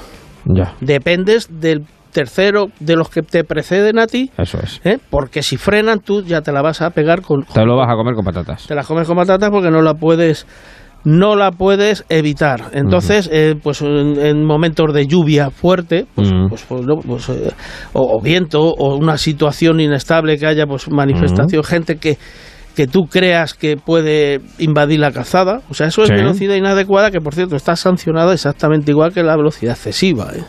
Correcto. porque Tiene una su gente, sanción. una gente tiene su sanción.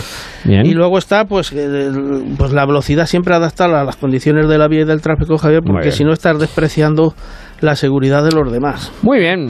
Vamos de paseo en un auto viejo. Bueno, eh, ha habido, ¿cómo ha ido las ventas de este mes de mayo? ¿Hemos cambiado el auto viejo o no lo hemos cambiado? Eh, eh, bueno, se- A la, ver. la caída es sostenida, ¿eh? No, no vamos a hacer el mes de mayo. Vamos a hacer leña. No vamos a hacer leña del árbol De árbol caído. caído. Las, el gasóleo sigue en su descenso y la gasolina se sigue vendiendo. También es verdad que los fabricantes aquí tienen parte de culpa porque eh, a los vehículos de inicio de gama, eh, a los primeros, a los digamos los vehículos más baratos, los que pues sí los dotan de motores de gasolina muy capaces, muy fáciles y, y tienen un precio más más, eh, más asequible. Porque el gasoil sigue teniendo su precio, ¿eh? no le creas que le han abaratado ni nada.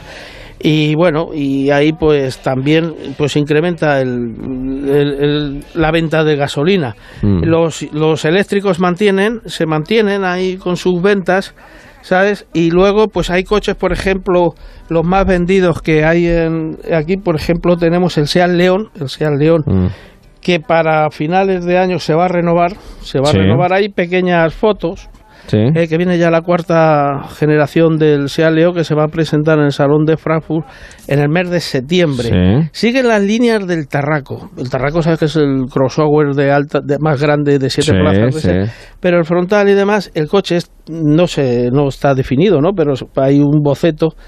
Como se salga así a la calle es una belleza y es un coche a tener en cuenta y se renueva pues un vehículo que, que tema el golf y tema lo demás. Siempre el golf es la referencia, Javier. Claro, claro, claro. Todos claro. se fijan en él, pero sea que es su primo hermano, Sí. ¿eh? utiliza su plataforma, utiliza elementos comunes del golf, pero esta vez da otro salto más de calidad, ya siendo con una calidad muy, muy excesiva, muy excesiva, perdón. Aquí hay uno, que es el Renault Megane, que se cuela en las ventas. Sí. Y este Renault Megane que se vende actualmente, que lleva unos años en el mercado, este coche fue puesto a punto por Mercedes, la colaboración que tiene Renault con Mercedes. Mercedes, sí. Y este coche va realmente bien, ¿eh? y con unos motores muy interesantes. O sea que no son tontos los compradores, ¿sabes? Ya, ya, ya. Saben, Bueno, saben lo que buscan. Vamos a ver si el nuevo gobierno que alumbremos eh, Sí. tiene mejor mano con el diésel. Porque claro, yo creo que lo que ha ocurrido, eh, que claro, ante las manifestaciones pues que en su momento hizo la ministra de Transición Ecológica, pues Yo creo que eso a todo el mundo, si alguien estaba pensando en cambiarse un coche, eh, Sí. pues solo dice, pues voy a esperar a ver qué pasa, ¿no? A ver por dónde... Ya, yo creo que el mercado, teniendo en cuenta que somos uno de los grandes fabricantes, por Sí, ejemplo, sí. tú imagínate, Javier, que la factoría de Lambaden, en Mm. Pamplona, Sí. lleva coches fabricando medio siglo, pero coches de una calidad increíble. Ahora mismo está fabricando el sub pequeño de, de Volkswagen, el T-Road, Sí. que es una belleza, es el primo hermano del Seat Arona, Ujú. Pero este coche va a ser un superventas, un superventas de escándalo, porque es que además tiene cualidades para, para eso y para más. Yo te diría que comparado con el Golf, siempre, siempre le tenemos ahí en la picota. Referencia. Siempre, siempre es la referencia. Sí. Eh, pues chico, entre un Gol y este, yo, yo, yo elegiría este. Es que, Ya, es ya. que eh, siendo igual que la Arona, de la misma base y todo igual, pues, pues es que es muy llamativo, te llama la atención. Tú ten en cuenta que la Ambaden, que fabrica los dos modelos, Sí. lleva 50 años fabricando coches. En De una, bueno, calidad, Navarra. de una calidad excepcional. Ujú. Eh, pues fíjate, fabricaron los- hay- hay 124 navarros, llegó a fabricar el 124. El- Eh, eso los amigos del, del, Del SEAT 124, 124. lo, lo- lo tenían que tener en cuenta porque es muy curioso. Bueno, son iguales, Sí, ¿no? sí, Igual sí, que los que salieron de Barcelona, pero, pero demás, llegaron Pero con a su con foralidad, como es Navarra con su Exacto. foralidad, con su par- particularidad y tiene su peculiaridad. particularidad. Y es. Lambaden llegó a fabricar los famosos Audi, Sí. los Morris y sobre todo el Austin Victoria, que nos, de los niños de mi época Sí. estábamos enamorados de aquel coche. Tiene uno que es un eh, está por los por, por los buscadores Sí. de clásicos que es el Lancia Beta. Sí, Lo llegó sí. a fabricar Pamplona, es un coche con una calidad exquisita. Y hoy día pues es una de las grandes fábricas que tenemos en, en España. Bueno, pues Lambaden, me has hablado del Seat León, eh, Sí. que es eh, uno de los que viene, y también viene el Opel Corsa nuevo. Sí, el Opel Corsa eléctrico. Mm, Viene el Opel Corsa eléctrico, para que veas, Javier, sí. que, le- que los fabricantes se ponen las pilas, ¿eh? Mm. O sea, que no va a ser todo diésel y demás. Y, y viene a finales de año, va a venir la variante eléctrica y también va, por supuesto, va a ofrecer motores de gasolina y diésel. Se fabrica en Figuerola, Sí. eh, aumenta el tamaño.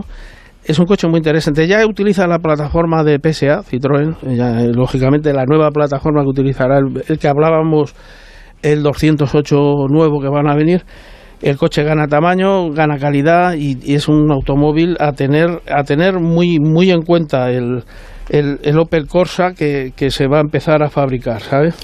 Muy bien, pues Seat León, Opel Corsa, novedades que El- van el- vierto. El León en septiembre va a ser un referente. ¿eh? Sí, ¿tú crees? Sí, sí, sí, el León siempre lo es. Siempre.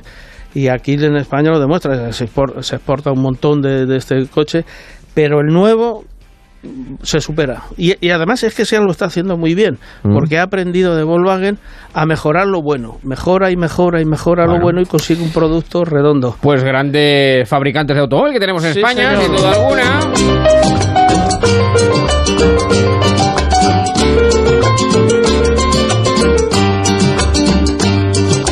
A todos los conductores. Pues terminamos por donde empezamos. A todos los conductores que nos van sintiendo desde el coche van volviendo este domingo de fin de semana.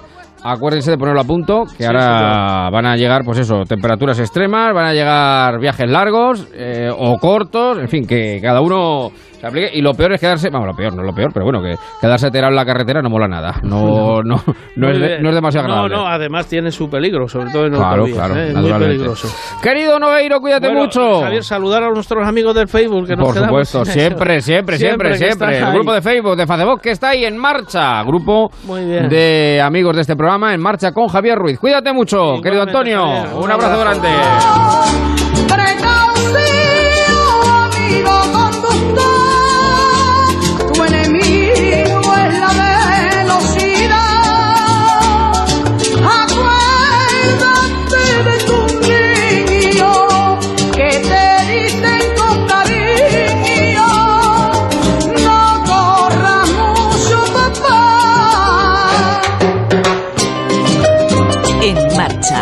Javier Ruiz. Juan Luis Guerra 440 en concierto. Uno de los artistas más reconocidos y premiados alrededor del mundo regresa a España. No te pierdas la gira que recorrerá sus grandes éxitos en un concierto único. En junio en Valencia, Barcelona y Madrid. Entradas ya a la venta en proactive.es y puntos de venta habituales.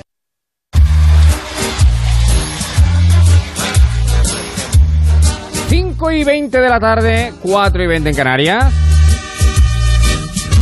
Aquí está sonando la gran orquesta de Onda Cero en marcha con el maestro Belda a los mandos, Lorena Pérez Mansilla en la producción.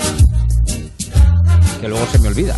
Que como los de provincias es unipersonal esto, porque esto es- se nos olvida.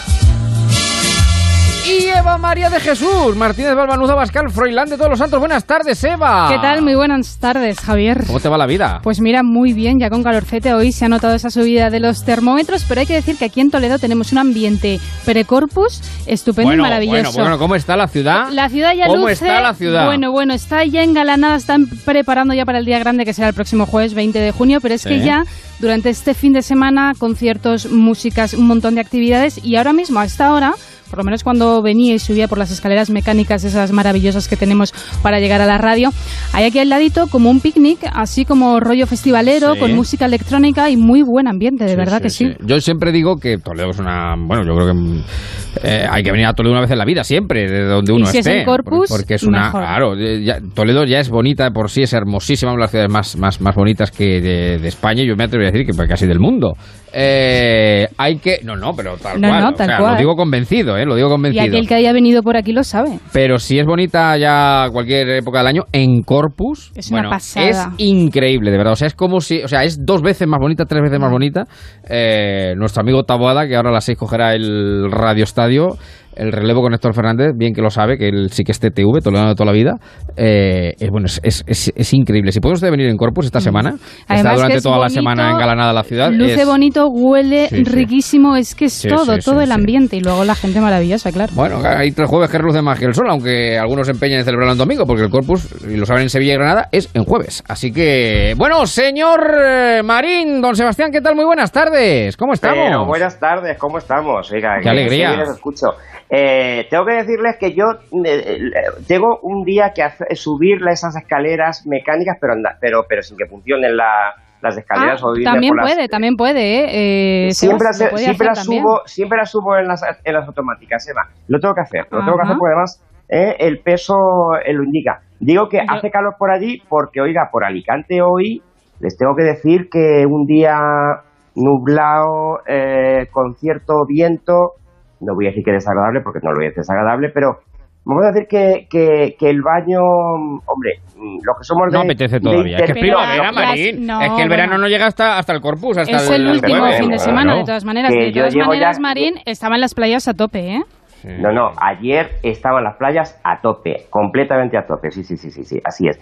Y ya que están hablando de, de- del Corpus, tengo que decirles que Alicante, oiga, está festiva, pero vamos, eso es poco. Vienen la- las hogueras de San Juan y ya lo están celebrando. Ayer estaban todos vestidos de, de bueno, pues el traje este típico que les confieso tampoco sé cómo se llama, de valenciana.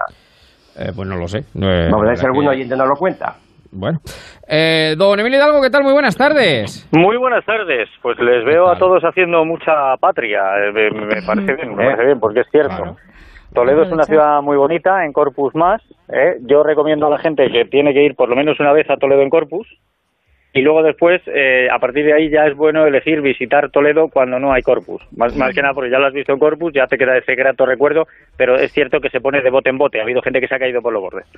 Que cuidado que con es verdad que vienen eso. muchísimos, muchísimos visitantes, sí. Pero Sí, bueno, entiendo. cualquier momento es bueno para visitar Toledo. Ojo, julio y agosto también, porque los grados y la temperatura Sí. es para valientes, Tú ¿eh? ves a los japoneses y a los chinos a las 4 de la tarde tremendo. subir aquí las tendillas y dices, madre mía, ¿quién les habrá engañado? A ver, eh, Yo sufro, yo sufro por ellos. Yo ¿Quién creo los que engañado? japoneses, los japoneses no lo sé, pero los chinos hicieron la muralla china. ¿eh? Quiero decir, Sí, ya acostumbrados sí, están a sí, sufrir, sí, están acostumbrados. sí, sí, pero sí, que sí. es, es verdad, es verdad que Toledo merece mucho la pena. Y luego después, eh, para que hagan el contraste, vayan sin ser Corpus, porque se disfruta mucho más también Toledo. O sea, ahora se ve muy bonita, pero luego con menos gente se puede disfrutar más. Toledo, Yo Toledo lo siempre que es estoy disfrutando hoy, yo estoy disfrutando de Ciudad Real mezclado con Tenerife, Ah, porque ¿y eso? tenemos ¿Y lo eso que se va? llama la panza de burra. Sea, tenemos Ah, un cielo cubierto, pero a pesar sí, de eso sí, hay que tener sí, cuidado sí. porque el sol te quema. ¿eh? Ya, es una ya, temperatura ya, muy agradable. Sí, sí. Digamos que tiene un, un, un, una- un tiempo insular. Tiene un tiempo insular. ¿no? Pensaba yo que tenía a lo mejor algún carnaval o algo por allí por Ciudad Real. Bueno, eh, volviendo a todo, claro, me, me, me pone, me pone la muleta y claro, es que para hablar de Corpus, yo puedo estar hablando de Corpus tres días. Sí, es Eh, que, eh, eh, es te he que puesto mucho. ahí la cuñita, Claro, ¿eh? puesto ahí la cuñita, puesto ahí la cuñita. Es que fíjense si está bonita la ciudad, que todo el recorrido de Corpus en Toledo se entolda, que se le, aquí los que, Oiga, ¿hay los que somos pregón de en aquí... Corpus? ¿Cómo? Que sí hay pregón en Corpus.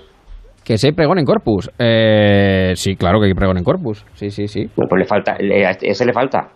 Eh, bueno, ese ya caerá algún día. Ese, No, ese ya escucha, estoy, ya, estoy ya lanzando una. Eh, eh, un eh, ya cuando, eh.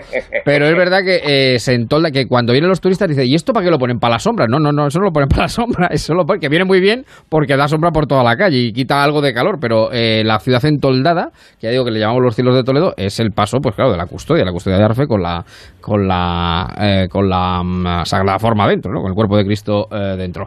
Don Manuel Aguilar, ¿qué tal? Muy buenas tardes. Muy buenas tardes. ¿Qué tal? Pues mire usted, me han sacado de la piscina. Ah, ¿usted Vaya. estaba en la piscina? Yo estaba en la piscina. Pero le hemos Ya. sacado, no. Otra vez se ha entrado en el programa desde la piscina. Eso. Ha salido porque ha querido. sí, Sí, sí, pero es que estaba en la piscina y me ha parecido escuchar el teléfono. Y digo, espérate que creo yo que vamos a, que va a ser el teléfono yo. Pero Oiga, no pero vamos a sigue poder- tan fría como siempre esa piscina, Aguilar. Eh, mire usted, hay una que sí, la otra la mantengo más calentita. Ah, Pero una pregunta, ¿no vamos a poder disfrutar este año del chapoteo del señor Aguilar de la piscina? Eso si usted quiere ahora mismo, vamos, ¿no? Pero por Pues favor, vamos, pero vamos a pero ver, bueno. Pero es que vamos a ver, es que sube la Vamos a audiencia. inaugurar temporada. Es que, No, es no que tenga usted tardar. cuidado. Lo único no que tenga usted que me cuidado. tardar absolutamente nada.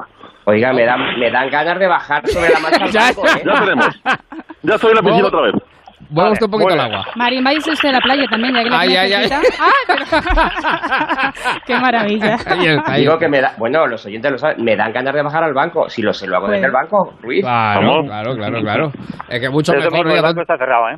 ¿Dónde va a estar, dónde va a parar, dónde va a parar una tertulia desde el agua, eh, un Hombre, lobby eso desde el agua color. desde fuera del agua? Oiga, y le digo una cosa, desde el agua, viendo el mar Mediterráneo, la costa africana y el peñón Sí. de Gibraltar ahora mismo. Toma ya. Bueno, está usted en una situación de En privilegio. Estepona, disfrutando en Estepona. Así que están ustedes Oiga, ¿cómo se, nota, ¿cómo se nota que ha dejado de ser político? Vamos. Y ahora tiene más tiempo libre, ahora tiene más ya tiempo tiene más libre. tiempo libre. Oiga, de Además, hecho, hay un animal que me ha nacido en la finca, me ha nacido en la noche ayer. Ayer, ayer sabe usted que fue la toma de posesión de las nuevas corporaciones y la voy a llamar Libertad. No sé por qué me ha salido el nombre a primera hora en cuanto lo he visto. Bueno, pues eh, dicho todo esto, cada uno ubicado donde, donde está y donde parece, vamos al lío. Volver a empezar.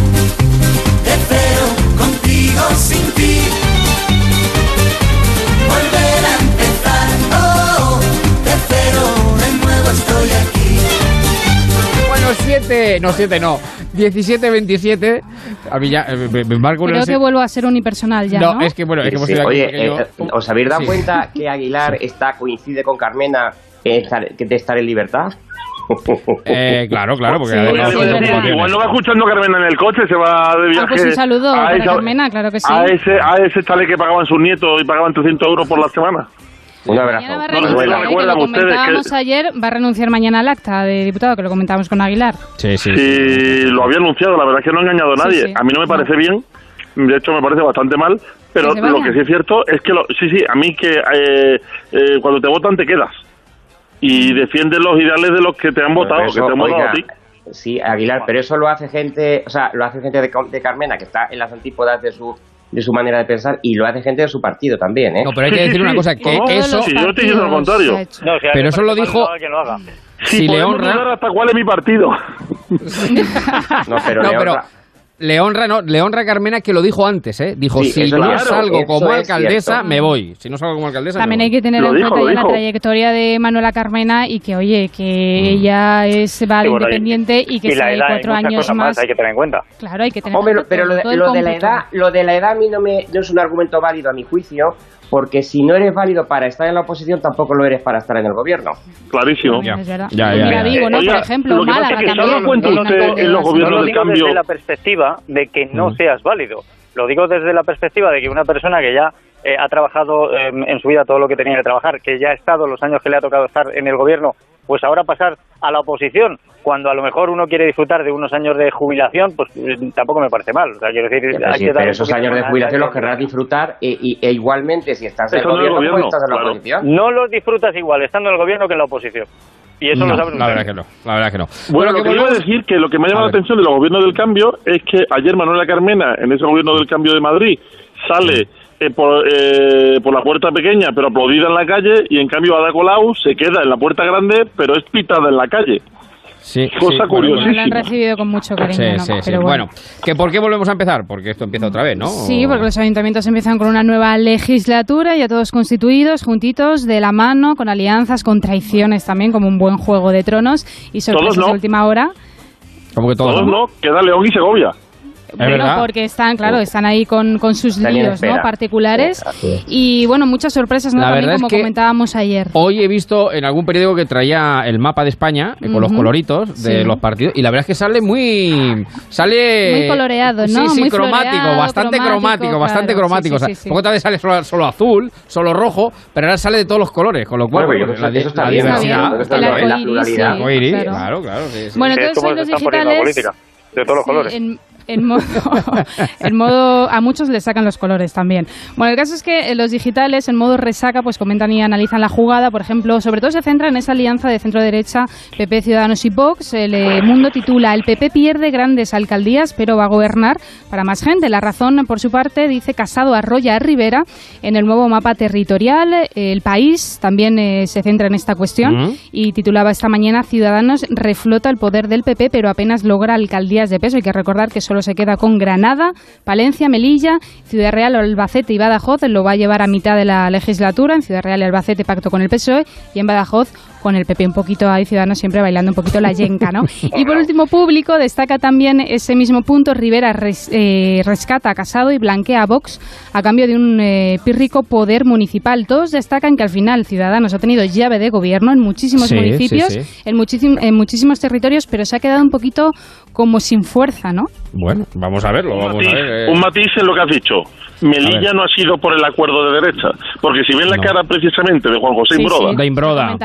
Comentábamos ayer, sí, sí, sí. con el de Ciudadanos, desde luego, ahí haya habido todo menos un pacto. De hecho, lo más parecido a te meto mano en menos de un segundo es el vídeo de la, de la toma de posesión de Melilla. No, es que de hecho también, por ejemplo, Granada, Granada también eh, ha sido por una abstención, ¿no? Quiero decir, es más con un eh, pacto con el Partido Socialista que con el Partido Popular. Así es que. Ciudadanos ha bailado para todas las aguas. ¿eh? Sí, bueno, a ver, eh, eh, pero Eva, yo creo que hay que reconocer que ha bailado más hacia un tipo de agua que hacia otra. Porque, Sí, pero claro, luego ha dado giritos ¿dónde ha hacia bailado el agua hacia la hacia el centro izquierda?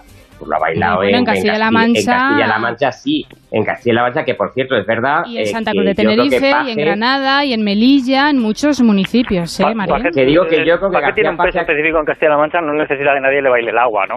Eh, Yo No, creo que pero- este tipo de no, a pero, nivel pero municipal Emilio, se pueden pero sí que es de cierto, pero sí que es cierto que Paje ahora mismo, eh, eh, eh, mm, eh, vamos, eh, se traduce o, o, va, o, o va- o es el centro izquierda que yo creo que va a ser, que difícilmente lo va a ser Pedro Sánchez, aunque sea lo que él quiere hacer ver.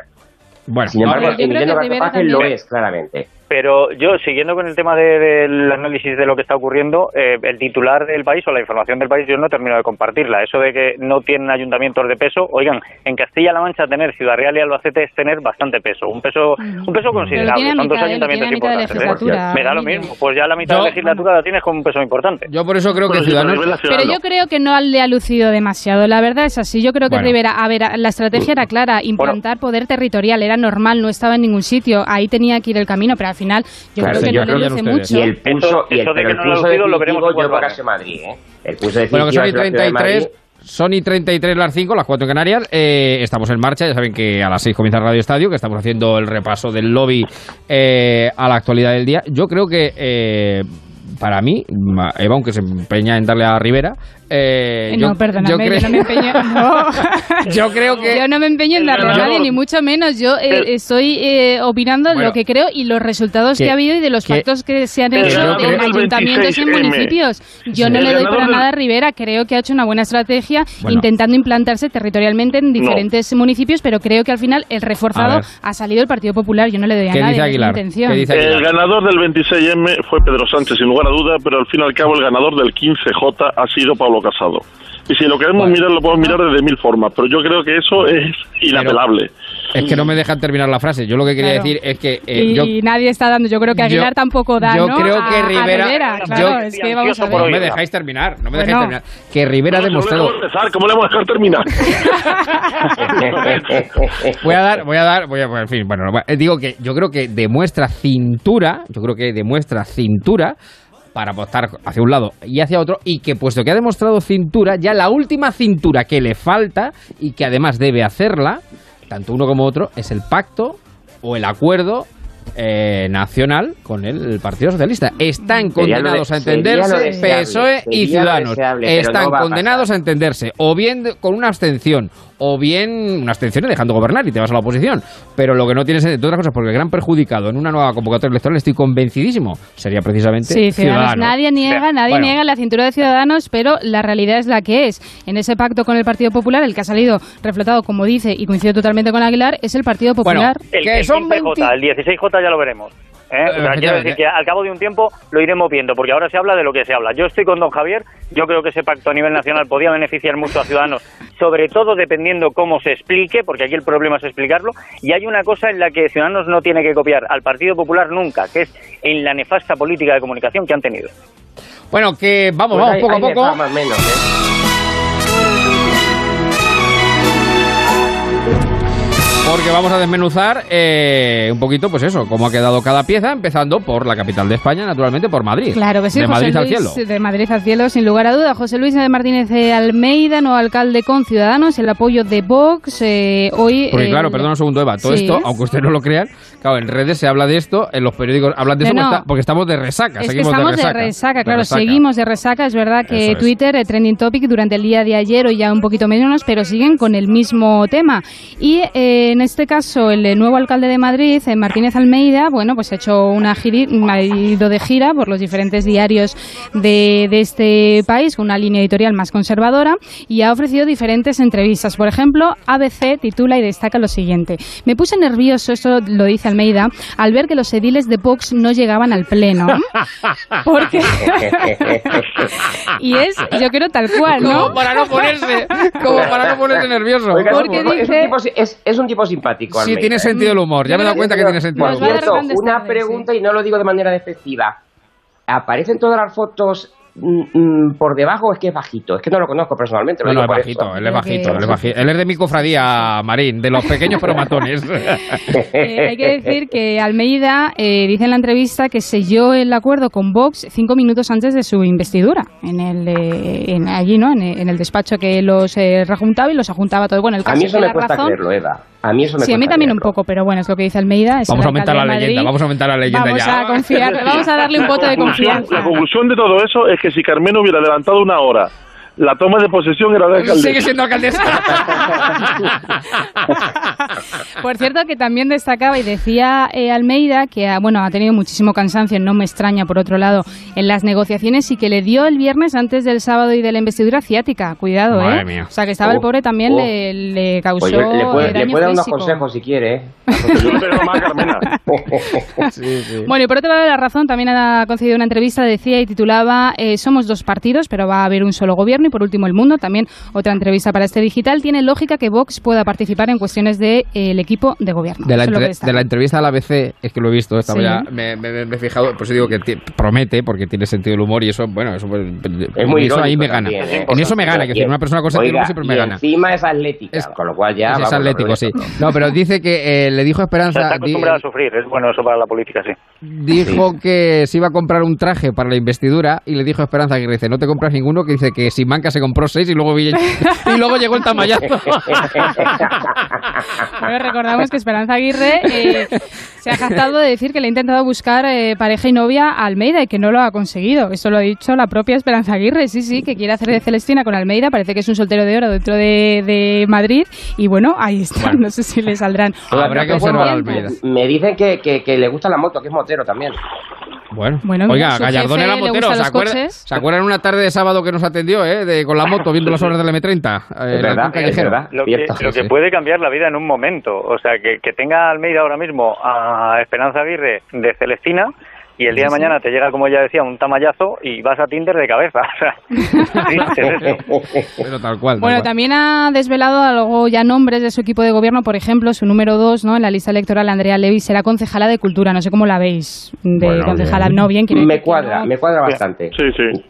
Hay que dar, yo siempre digo que hay que dar una oportunidad Sí, sí, a, a no, si todo, no lo a digo todo el mundo. como algo malo, que como Además, las concejalías de cultura son de mucha exposición, pero de poco riesgo. Es una, es una concejalía agradable. Creo que, quiero decir que era su número dos en la lista electoral, ¿no? Sí, sí, y sí, ahí sí. también eh, carteras de peso, ¿no? En el Ayuntamiento de Madrid. Bueno, el caso que eh, Manuela Carmena ¿Mm? ha tenido una despedida muy emotiva por redes sociales, Sí, una despedida mucho, tuitera. ¿Mm? Eh, hay que decir también que ayer fue trending topic durante todo el día el hashtag Gracias Carmena. O sea, hay como una pena eh, inundada eh, Madrid. De todas maneras, dividida, claro, no sé si- pena...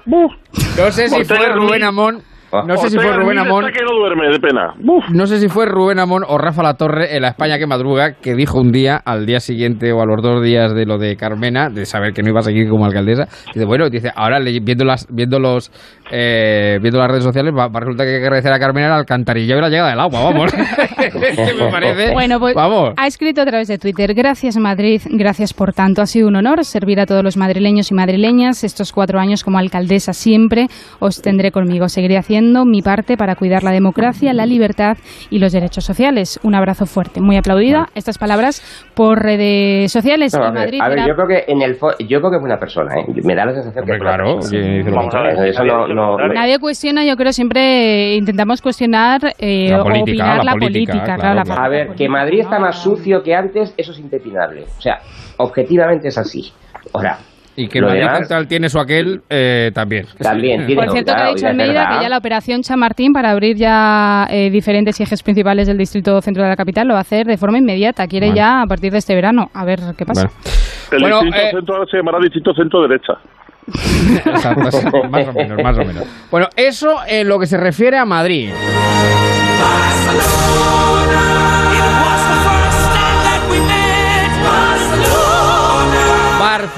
que ha traído también resaca, más que resaca, yo diría que resacón. Resacón, sí, Resacón. lo comentábamos al comienzo. Eh, hoy muy destacadas las declaraciones de Manuel Valls en el pleno celebrado ayer. Lo destacan prácticamente todos los digitales. En- bueno, ya todo el mundo lo sabemos, ¿no? Pero gracias a los votos de Manuel Valls, de los seis concejales, eh, Ada Colau con el PSC, pues puede ser de nuevo y revalidar como alcaldesa de la ciudad condal. Y muy crítico ese discurso de Valls que dijo no hay presos políticos ni exiliados, ¿no? Eso lo dijo en el propio pleno y también muy comentado el gesto de, Ay, ay, ay, ay, de ay. Valls con Quinto Rack en la recepción de concejales que no le di- que le negó la mano, ¿no? Y también ha sido muy comentado. Sí, sí, estaba Lo dijo aquí. tres veces. Lo de no hay presos políticos lo dijo tres veces porque tuvo a Colau que pedir eh, que le dejaran la libertad de expresión a, a Manuel Valls de poder decir lo que quisiera desde la discrepancia. En otro, en otra situación creo yo que Ada Colau hubiera tratado a Manuel Valls de otra forma, pero claro, había que seguramente. Pero la verdad es que lo hizo bien, que cuando que es alcaldesa por él. Sí, sí, claro, Es tal que es alcaldesa por él, vamos, es que... Vamos. Y yo siempre le digo que ella planteara en un momento dado un pacto, un tripartito con el PSC y con Maragall, independentista, me parece de, vamos, es que me parece increíble que realmente lo pudiera plantear Ya. y tener en el gobierno, en el equipo de gobierno local, en, ayunt- en el Ayuntamiento Pues en de Barcelona, con lo que significa la ciudad, de verdad, a un líder independentista. Entonces, Vamos ole ver, por y- Manuel Valls. Pero de, de que nos vamos a sorprender. Ha habido presidencias del gobierno sostenidas por independentistas y no hace tanto. No es igual, yo Emilio, no es así tampoco, Eva, y no es así tampoco. No, no es así tampoco. Pues perdona, No, habré vivido yo en otro lugar. Pero eh, Lo que Maragall yo que hay significaría que que, Maragall estuviese en el equipo de gobierno. Ahora mismo que yo sepa, en el país que vivo, que yo sepa, eh, no hay ningún independentista dentro de un gobierno, creo yo, no lo el sé. Generalitat, ese sí, ese Ah, sí. bueno, quiero decir, al margen de Eva, Cataluña, por supuesto. Eva, gobierno parafraseando a. Pedro Sánchez, no te preocupes.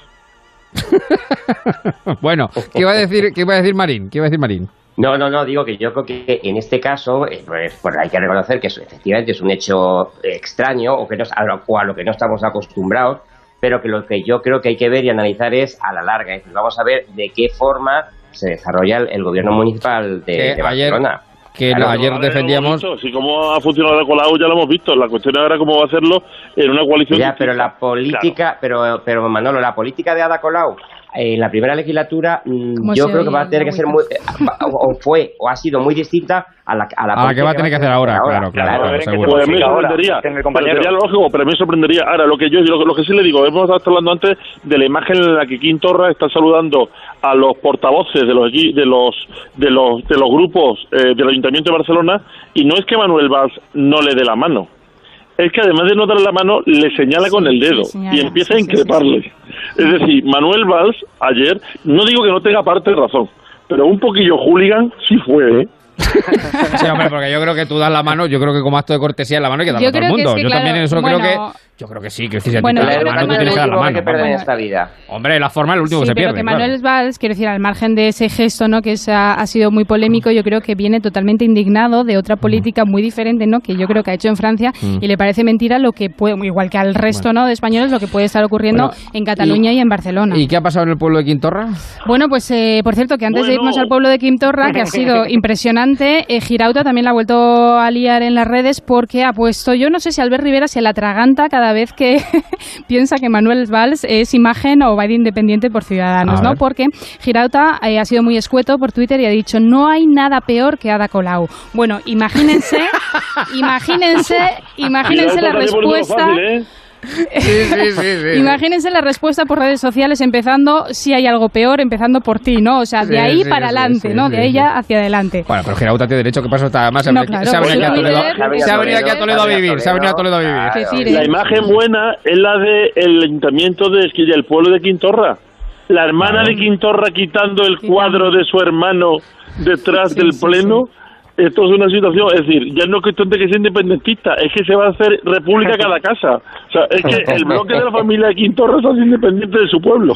Es una familia para seguirla en la cena de Nochevieja, ¿eh? Hay que tenerlo... Hay que Pero cerca, hay que esa imagen del pleno, la alcaldesa, la portavoz del, del PSC llorando detrás, la de Esquerra intentando explicar que es lo mejor para el pueblo y de repente la hermana Quintorra entra por detrás Oiga. del salón de pleno, coge el cuadro de su hermano y se va. Es que esto es Oiga, esto me recuerda, esto me Bienvenido, recuerda al que fuera ministro de, Marshall.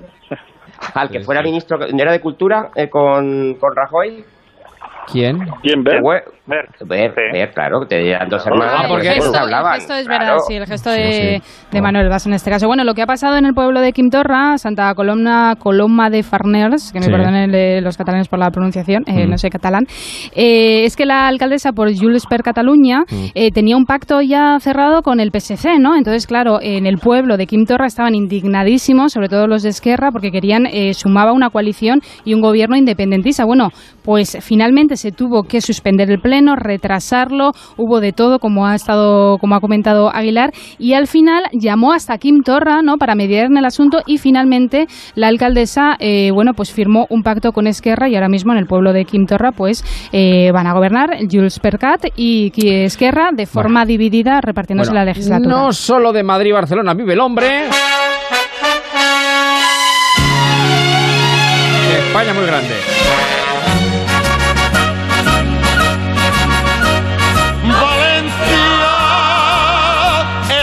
Tierra de las flores, de la luz y del amor. Y de Chimo Puig también, evidentemente. Bueno, estamos haciendo un recorrido por España maravilloso, ¿eh? Pero maravilloso. Dígame, dígame, dígame. Rubí, que lo de Valencia, que lo de España es muy grande, le ha quedado un poco a usted Ortega Smith hoy, ¿eh? ¿Por qué? ¿Por qué? ¿Qué he dicho? que no solo es Madrid y Barcelona, quería decir, que no solo es Madrid y Barcelona. Que, Bueno, la tercera ciudad Hay ¿no? 8.000 más municipios. habitada, más 8.000. habitada de España. Bueno, que Chimo Puig ha eh, prometido cargo esta mañana en las Cortes Valencianas y ha reclamado a Sánchez la inaplazable reforma del modelo de financiación. Ha dicho raro, qué raro, sí, que necesita un trato justo. La comunidad valenciana, 5 millones de españoles quieren ser iguales, no sé, no quieren privilegios quieren justicia. Y bueno, pues Oiga, ha vamos a ver, tomado. eh, yo, yo me hago una pregunta. Cuando alguien pide un sistema de financiación especial porque dice que todos tenemos que ser iguales, ¿por qué siempre intenta equipararse a los que están arriba, a los que parecen de primera y no a los que estamos de segunda? Hombre, si nos vamos a equiparar, lo que tenemos que hacer es equiparar a todos, pero no porque uno reclame equiparación se puede hacer siempre sumándome a los que mejor están y al resto que les den por saco. Es que también tenemos un cuajo muy gordo. Sí, sí, sí, bueno, claro, aquí cada uno que tira la tarta- Todo el para mundo lo quiere suyo. al final prosperar no para arriba y se fija en los que más tienen, me, me imagino, pero no, pues para pero igualar entonces- por arriba, entonces, no igualar por claro, abajo. Pero entonces llega y di, bueno, eh, yo no quiero que seamos todos iguales, pero yo quiero estar con los que están mejor. Pero no vengas, no, equiparación no vengas con la pancarta de igualdad para todos, pero para mí primero y los demás ya si pueden, ¿no? Es que la eso no es así. equiparación, claro, El la resto, equiparación salarial es sumar todos los sueldos y eh, del mismo cargo y dividirlo entre el número de personas que reciben sueldo. Eso es equiparar. Cobrar todo lo que cobra el que más es imposible. Efectivamente. Bueno, ¿y qué, por qué traemos a Pablo Casado también? A... Eh, bueno, mm, claro, porque hemos ido un poquito de municipal, ¿no? De los municipios a los autonómicos, con esa investidura ya esa toma de posesión de Puig y ahora ya damos ese pasito a nacional Ujú. porque Pablo Iglesias, líder de Podemos, hoy también ha concedido una entrevista al país y ha dicho se equivoca quien vea un pulso amenazar con elecciones es un error y él sigue confiando. Eh, yo creo que es lo que le queda ya en su carrera política en entrar en ese gobierno de cooperación o coalición, no sabemos muy bien. Y ya hablando, hablando concatenación, de. Sí, claro, porque como nadie nos lo ha explicado Exacto, concretamente qué significa gobierno de cooperación, ni Pablo Iglesias ni eh, Pedro Sánchez, pues tampoco sabemos muy bien de qué va la vaina. Bueno, el caso es que hablando ya eh, de pactos eh, ya en clave nacional, ¿no? Y con la investidura de Pedro Sánchez en el horizonte, que no sabemos si será capaz de reunir o no los apoyos necesarios para sacarla adelante, pues hay unas declaraciones de Pablo Casado que Mm. se han viralizado. Nos ponemos en antecedentes. Año 2016. El Partido No- no Popular. el bueno, el partido, las últimas elecciones, el Partido Popular y Mariano Rajoy necesitan la abstención del PSOE para que no se bloquee la investidura. Esto decía Pablo Casado en Televisión Española, entonces como vicesecretario de Comunicación del PP. Maldita meroteca, ahora sí que sí. no vamos a ser capaces de ponernos de acuerdo en algo como es desbloquear una investidura. Ya no digo de un acuerdo de gobierno como el de Alemania, es de que dejen gobernar a la lista que ha sacado 8 millones de votos, 2 millones y medio más que la segunda fuerza política. Imaginaos que el Partido Socialista le saca 52 escaños y 2 millones y medio de votos al Partido Popular. ¿Alguien podría entender que nosotros bloqueáramos la investidura del líder del Partido Socialista? Vamos, tendríamos manifestaciones a la puerta de Uf, la sede. uf, la verdad duro, es que ¿eh? es duro, ¿eh? Es tremendo. duro, es ¿eh? tremendo Es que tela escucharlo. marinera. Qué duro. Yo creo que Oiga. tenía una bola de cristal de Pablo Casado y ahora, claro, No, pero- no pero- sé, con estas Pero tengo dudas, tengo Sí. dudas en el número de votantes.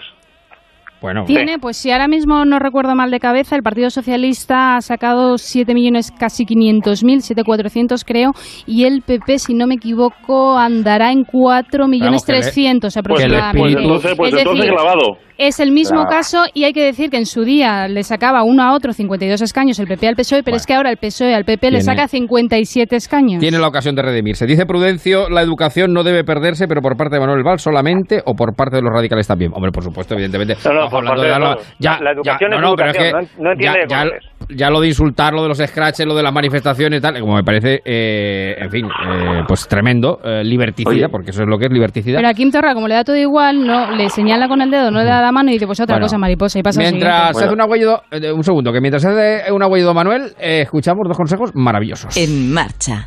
Onda Cero. Ay, qué ganas tengo de vacaciones. Ay, sí. Oye, ¿dónde vais este año? A Mallorca. ¿Y ya tenemos el coche? Pero vamos a ver, ¿vais todos en un solo coche? Pues claro, un modelo familiar de Europcar. Los tienen de hasta nueve plazas y lo hemos alquilado con el 30% de descuento. Todos los seguros incluidos y conductor adicional gratis. Mira tú, qué bien. Sí. Además lo hemos reservado con su producto Model Choice. Así podremos conducir exactamente el modelo que hemos reservado. Europcar y Viajes El Corte Inglés. El mejor servicio con toda la confianza.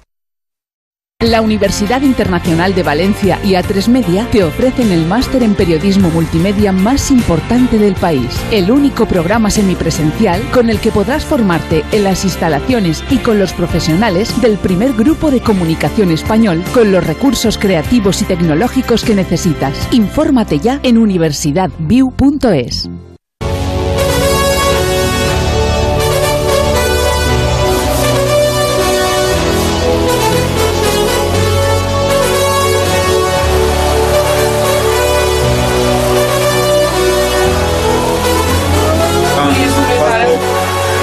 ¿por qué traemos Europe a esta tertulia tan sosegada, tan moderada, tan agradable? Bueno, efectivamente, de Oiga, hay clases y clases, ¿eh? está claro. Oye, para mí sí está siendo sosegada, estoy haciendo unos largos. No, bueno, Muy bien, usted muy está bien. el que mejor, o sea, usted está el que mejor sin ningún tipo de duda en la piscinita, ¿no? Yo creo que así vamos. todo se lleva mucho mejor. Carmena, si te pillas escuchando el programa, te espero en Estepona, ¿eh? Directamente. Manuel, a la piscina de Aguilar, directo, Sin ningún problema, y sería un placer, ¿eh? Eh, Hombre, claro, Sí, lo sí, sé, sí, lo sé, lo sé, lo sé. Bueno, que ¿por qué traemos a Europe para Bueno, ir Europe, rematando la faena? gran banda sueca de Final Countdown porque eh, los que siguen de celebración son eh, Sergio Ramos y Pilar Rubio. Hombre, como porque, una buena boda, eh, claro. claro. efectivamente. Además, creo que estaban hoy de capella durante todo el día. Y hay que decir que el grupo sorpresa, todo el mundo especulaba ayer, daba por hecho que era CDC, se decía muchísimo, pero al final ha sido Europe, que, bueno, imagínense todos los invitados bailando al ritmo de, fan- de Final Countdown. Y fíjense cómo es el destino, Aguilar, que ayer decía yo que ahí había una canción eh, en Rocky, hablando de la banda sonora de Rocky.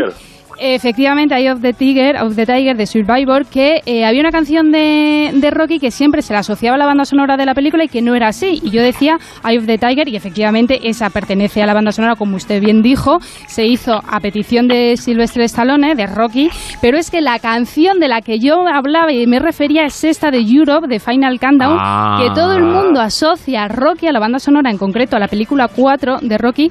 De hecho, en YouTube, si buscan ustedes, hay un montón de vídeos en las escenas finales de la película cuando pelea con el ruso No es eso, no, y no, también cuando entrena. No, no, no y efectivamente, hay, pero hay muchísima confusión con esta canción que se asocia a Rocky y no es de Rocky. Y La el destino pues ha querido que hoy canción- Es la canción cuando él está entrenando en, en Rusia. en Rusia Cuando él y está entrenando también en Rusia y está cortando la madera y andando por la Eso nieve y es, subiendo la montaña, hay una canción que tiene unos tonos parecidos, pero no es, no es, no Eso es es. Pues hay muchísimas, muchísimas personas que confunden y piensan de verdad que esta canción de Europe es de la banda sonora de Rocky, y entonces no es. Entonces yo me refería a esta canción y no a Eye of the Tiger, que efectivamente Hombre, sí que pertenece pero, pero- a pero la vamos a banda ver, pero sonora. vamos a ver, Eva, si se han confundido los dos de Voz de Burgos, se podrá confundir la gente con ellos. Bueno, es lo Pero que- es que el destino es maravilloso porque justo hoy esta canción pues también ha sido noticia de una forma u otra, ¿no? Bueno, Con que- la boda de Sergio Ramos y Pilar Rubio. Que lo de que se han confundido los dos de Vox de Burgos habría que verlo. Que decir, se han No, confundido. no, no, si lo decía con ironía. ya, ya, hombre, ya, ya, ya, ya, ya. Me- Me hago cargo, me hago cargo. Bueno, y a tres minutos para que comience el Radio Estadio, una cosita más.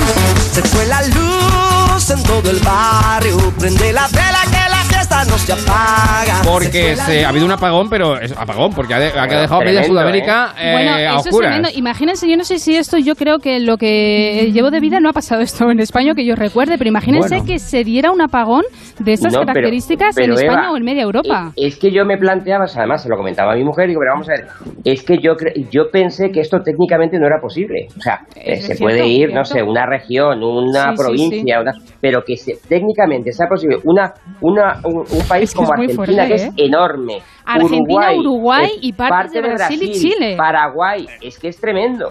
Aquí es muy difícil. No, oiga, ¿a qué botón, a ver, a qué veremos botón a hay que ver cuando sepamos cuando sepamos Sí. la verdad de las causas, porque con ataques piratas informáticos se puede producir esto y mucho más. Es verdad, bueno, dicen Claro, que ha sido como claro, un fallo, claro. ¿no? Eh, lógicamente eso, eso No, lo están de- un investigando. acierto no ha sido, un acierto no, ya, ya No, lo han hecho adrede, ¿no?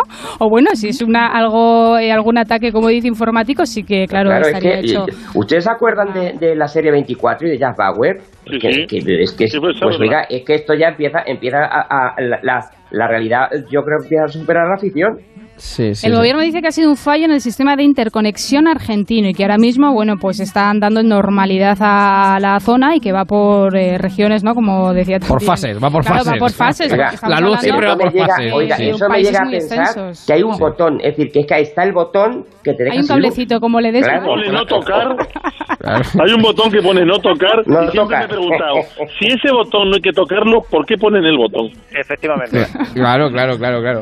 La Y es raro que haya algo que sea culpa de Argentina y no salga Messi por medio. Yo, No, Manuel, yo- verdad. Don Manuel, le voy, a, le voy a contar una, una pequeña intimidad de la radio. Durante Rápida. muchos años, en la mesa de control de Onda Cero Valdepeñas ha existido un botón que ponía no tocar. Y tomamos la decisión de desactivarlo, porque si no se puede tocar, ¿para qué lo queremos? Bueno, yo conozco, yo conozco a alguno que para pagar el vídeo eh, bajaba los plomos, o sea que mucho cuidado que... Precaución. Oye, eso es precaución en un momento dado, ¿eh? Que dicen que Messi siempre sale por medio. Ahora mismo en Trending Topic, Top One, de lo más hablado y comentado, está Maradona. El motivo no sé muy bien cuál es, pero el causante del apagón. le comparan, le comparan ahora mismo con Messi a nivel de, de juego y de jugador de fútbol, pero bueno. Causante la apagón seguramente. ¡Que nos vamos! ¡Queda un minuto! Pues que fue un placer un fin de semana más estar aquí en marcha. Llega Radio Estadio con toda la actualidad del deporte. Alonso Lemar, Mar Márquez, luego el Albacete con el Mallorca, la Sub-21, Italia, España y Matías. ¿Cómo estamos, Matías? Buenas tardes. Buenas tardes, Javier. Buenas tardes a todos. ¿Qué tal? ¿Qué tal? Pues muy bien, muy bien. Aquí esperando tu, tu titular para rematar la faena, querido amigo. El titular no podía ser otro. El apagón de América Latina, como la ausencia de los de Vox en Burgos, tienen una explicación. Dicen que ha sido un error. Ahora hay que identificar a quien lo ha dicho y ya sabemos quién tiene pocas luces. Ya veremos, ya veremos, ya veremos, ya veremos. Bueno, oiga, da para mucho lo de Vals, ¿eh? que lo de mantener la forma a veces no, no es fácil. Bueno, que, que un abrazo a todos, Aguilar, Hidalgo, Marín, Eva, un beso. Un abrazo. Sigue Radio Estadio, sigue Onda Cero. Disfruten de lo que queda de domingo.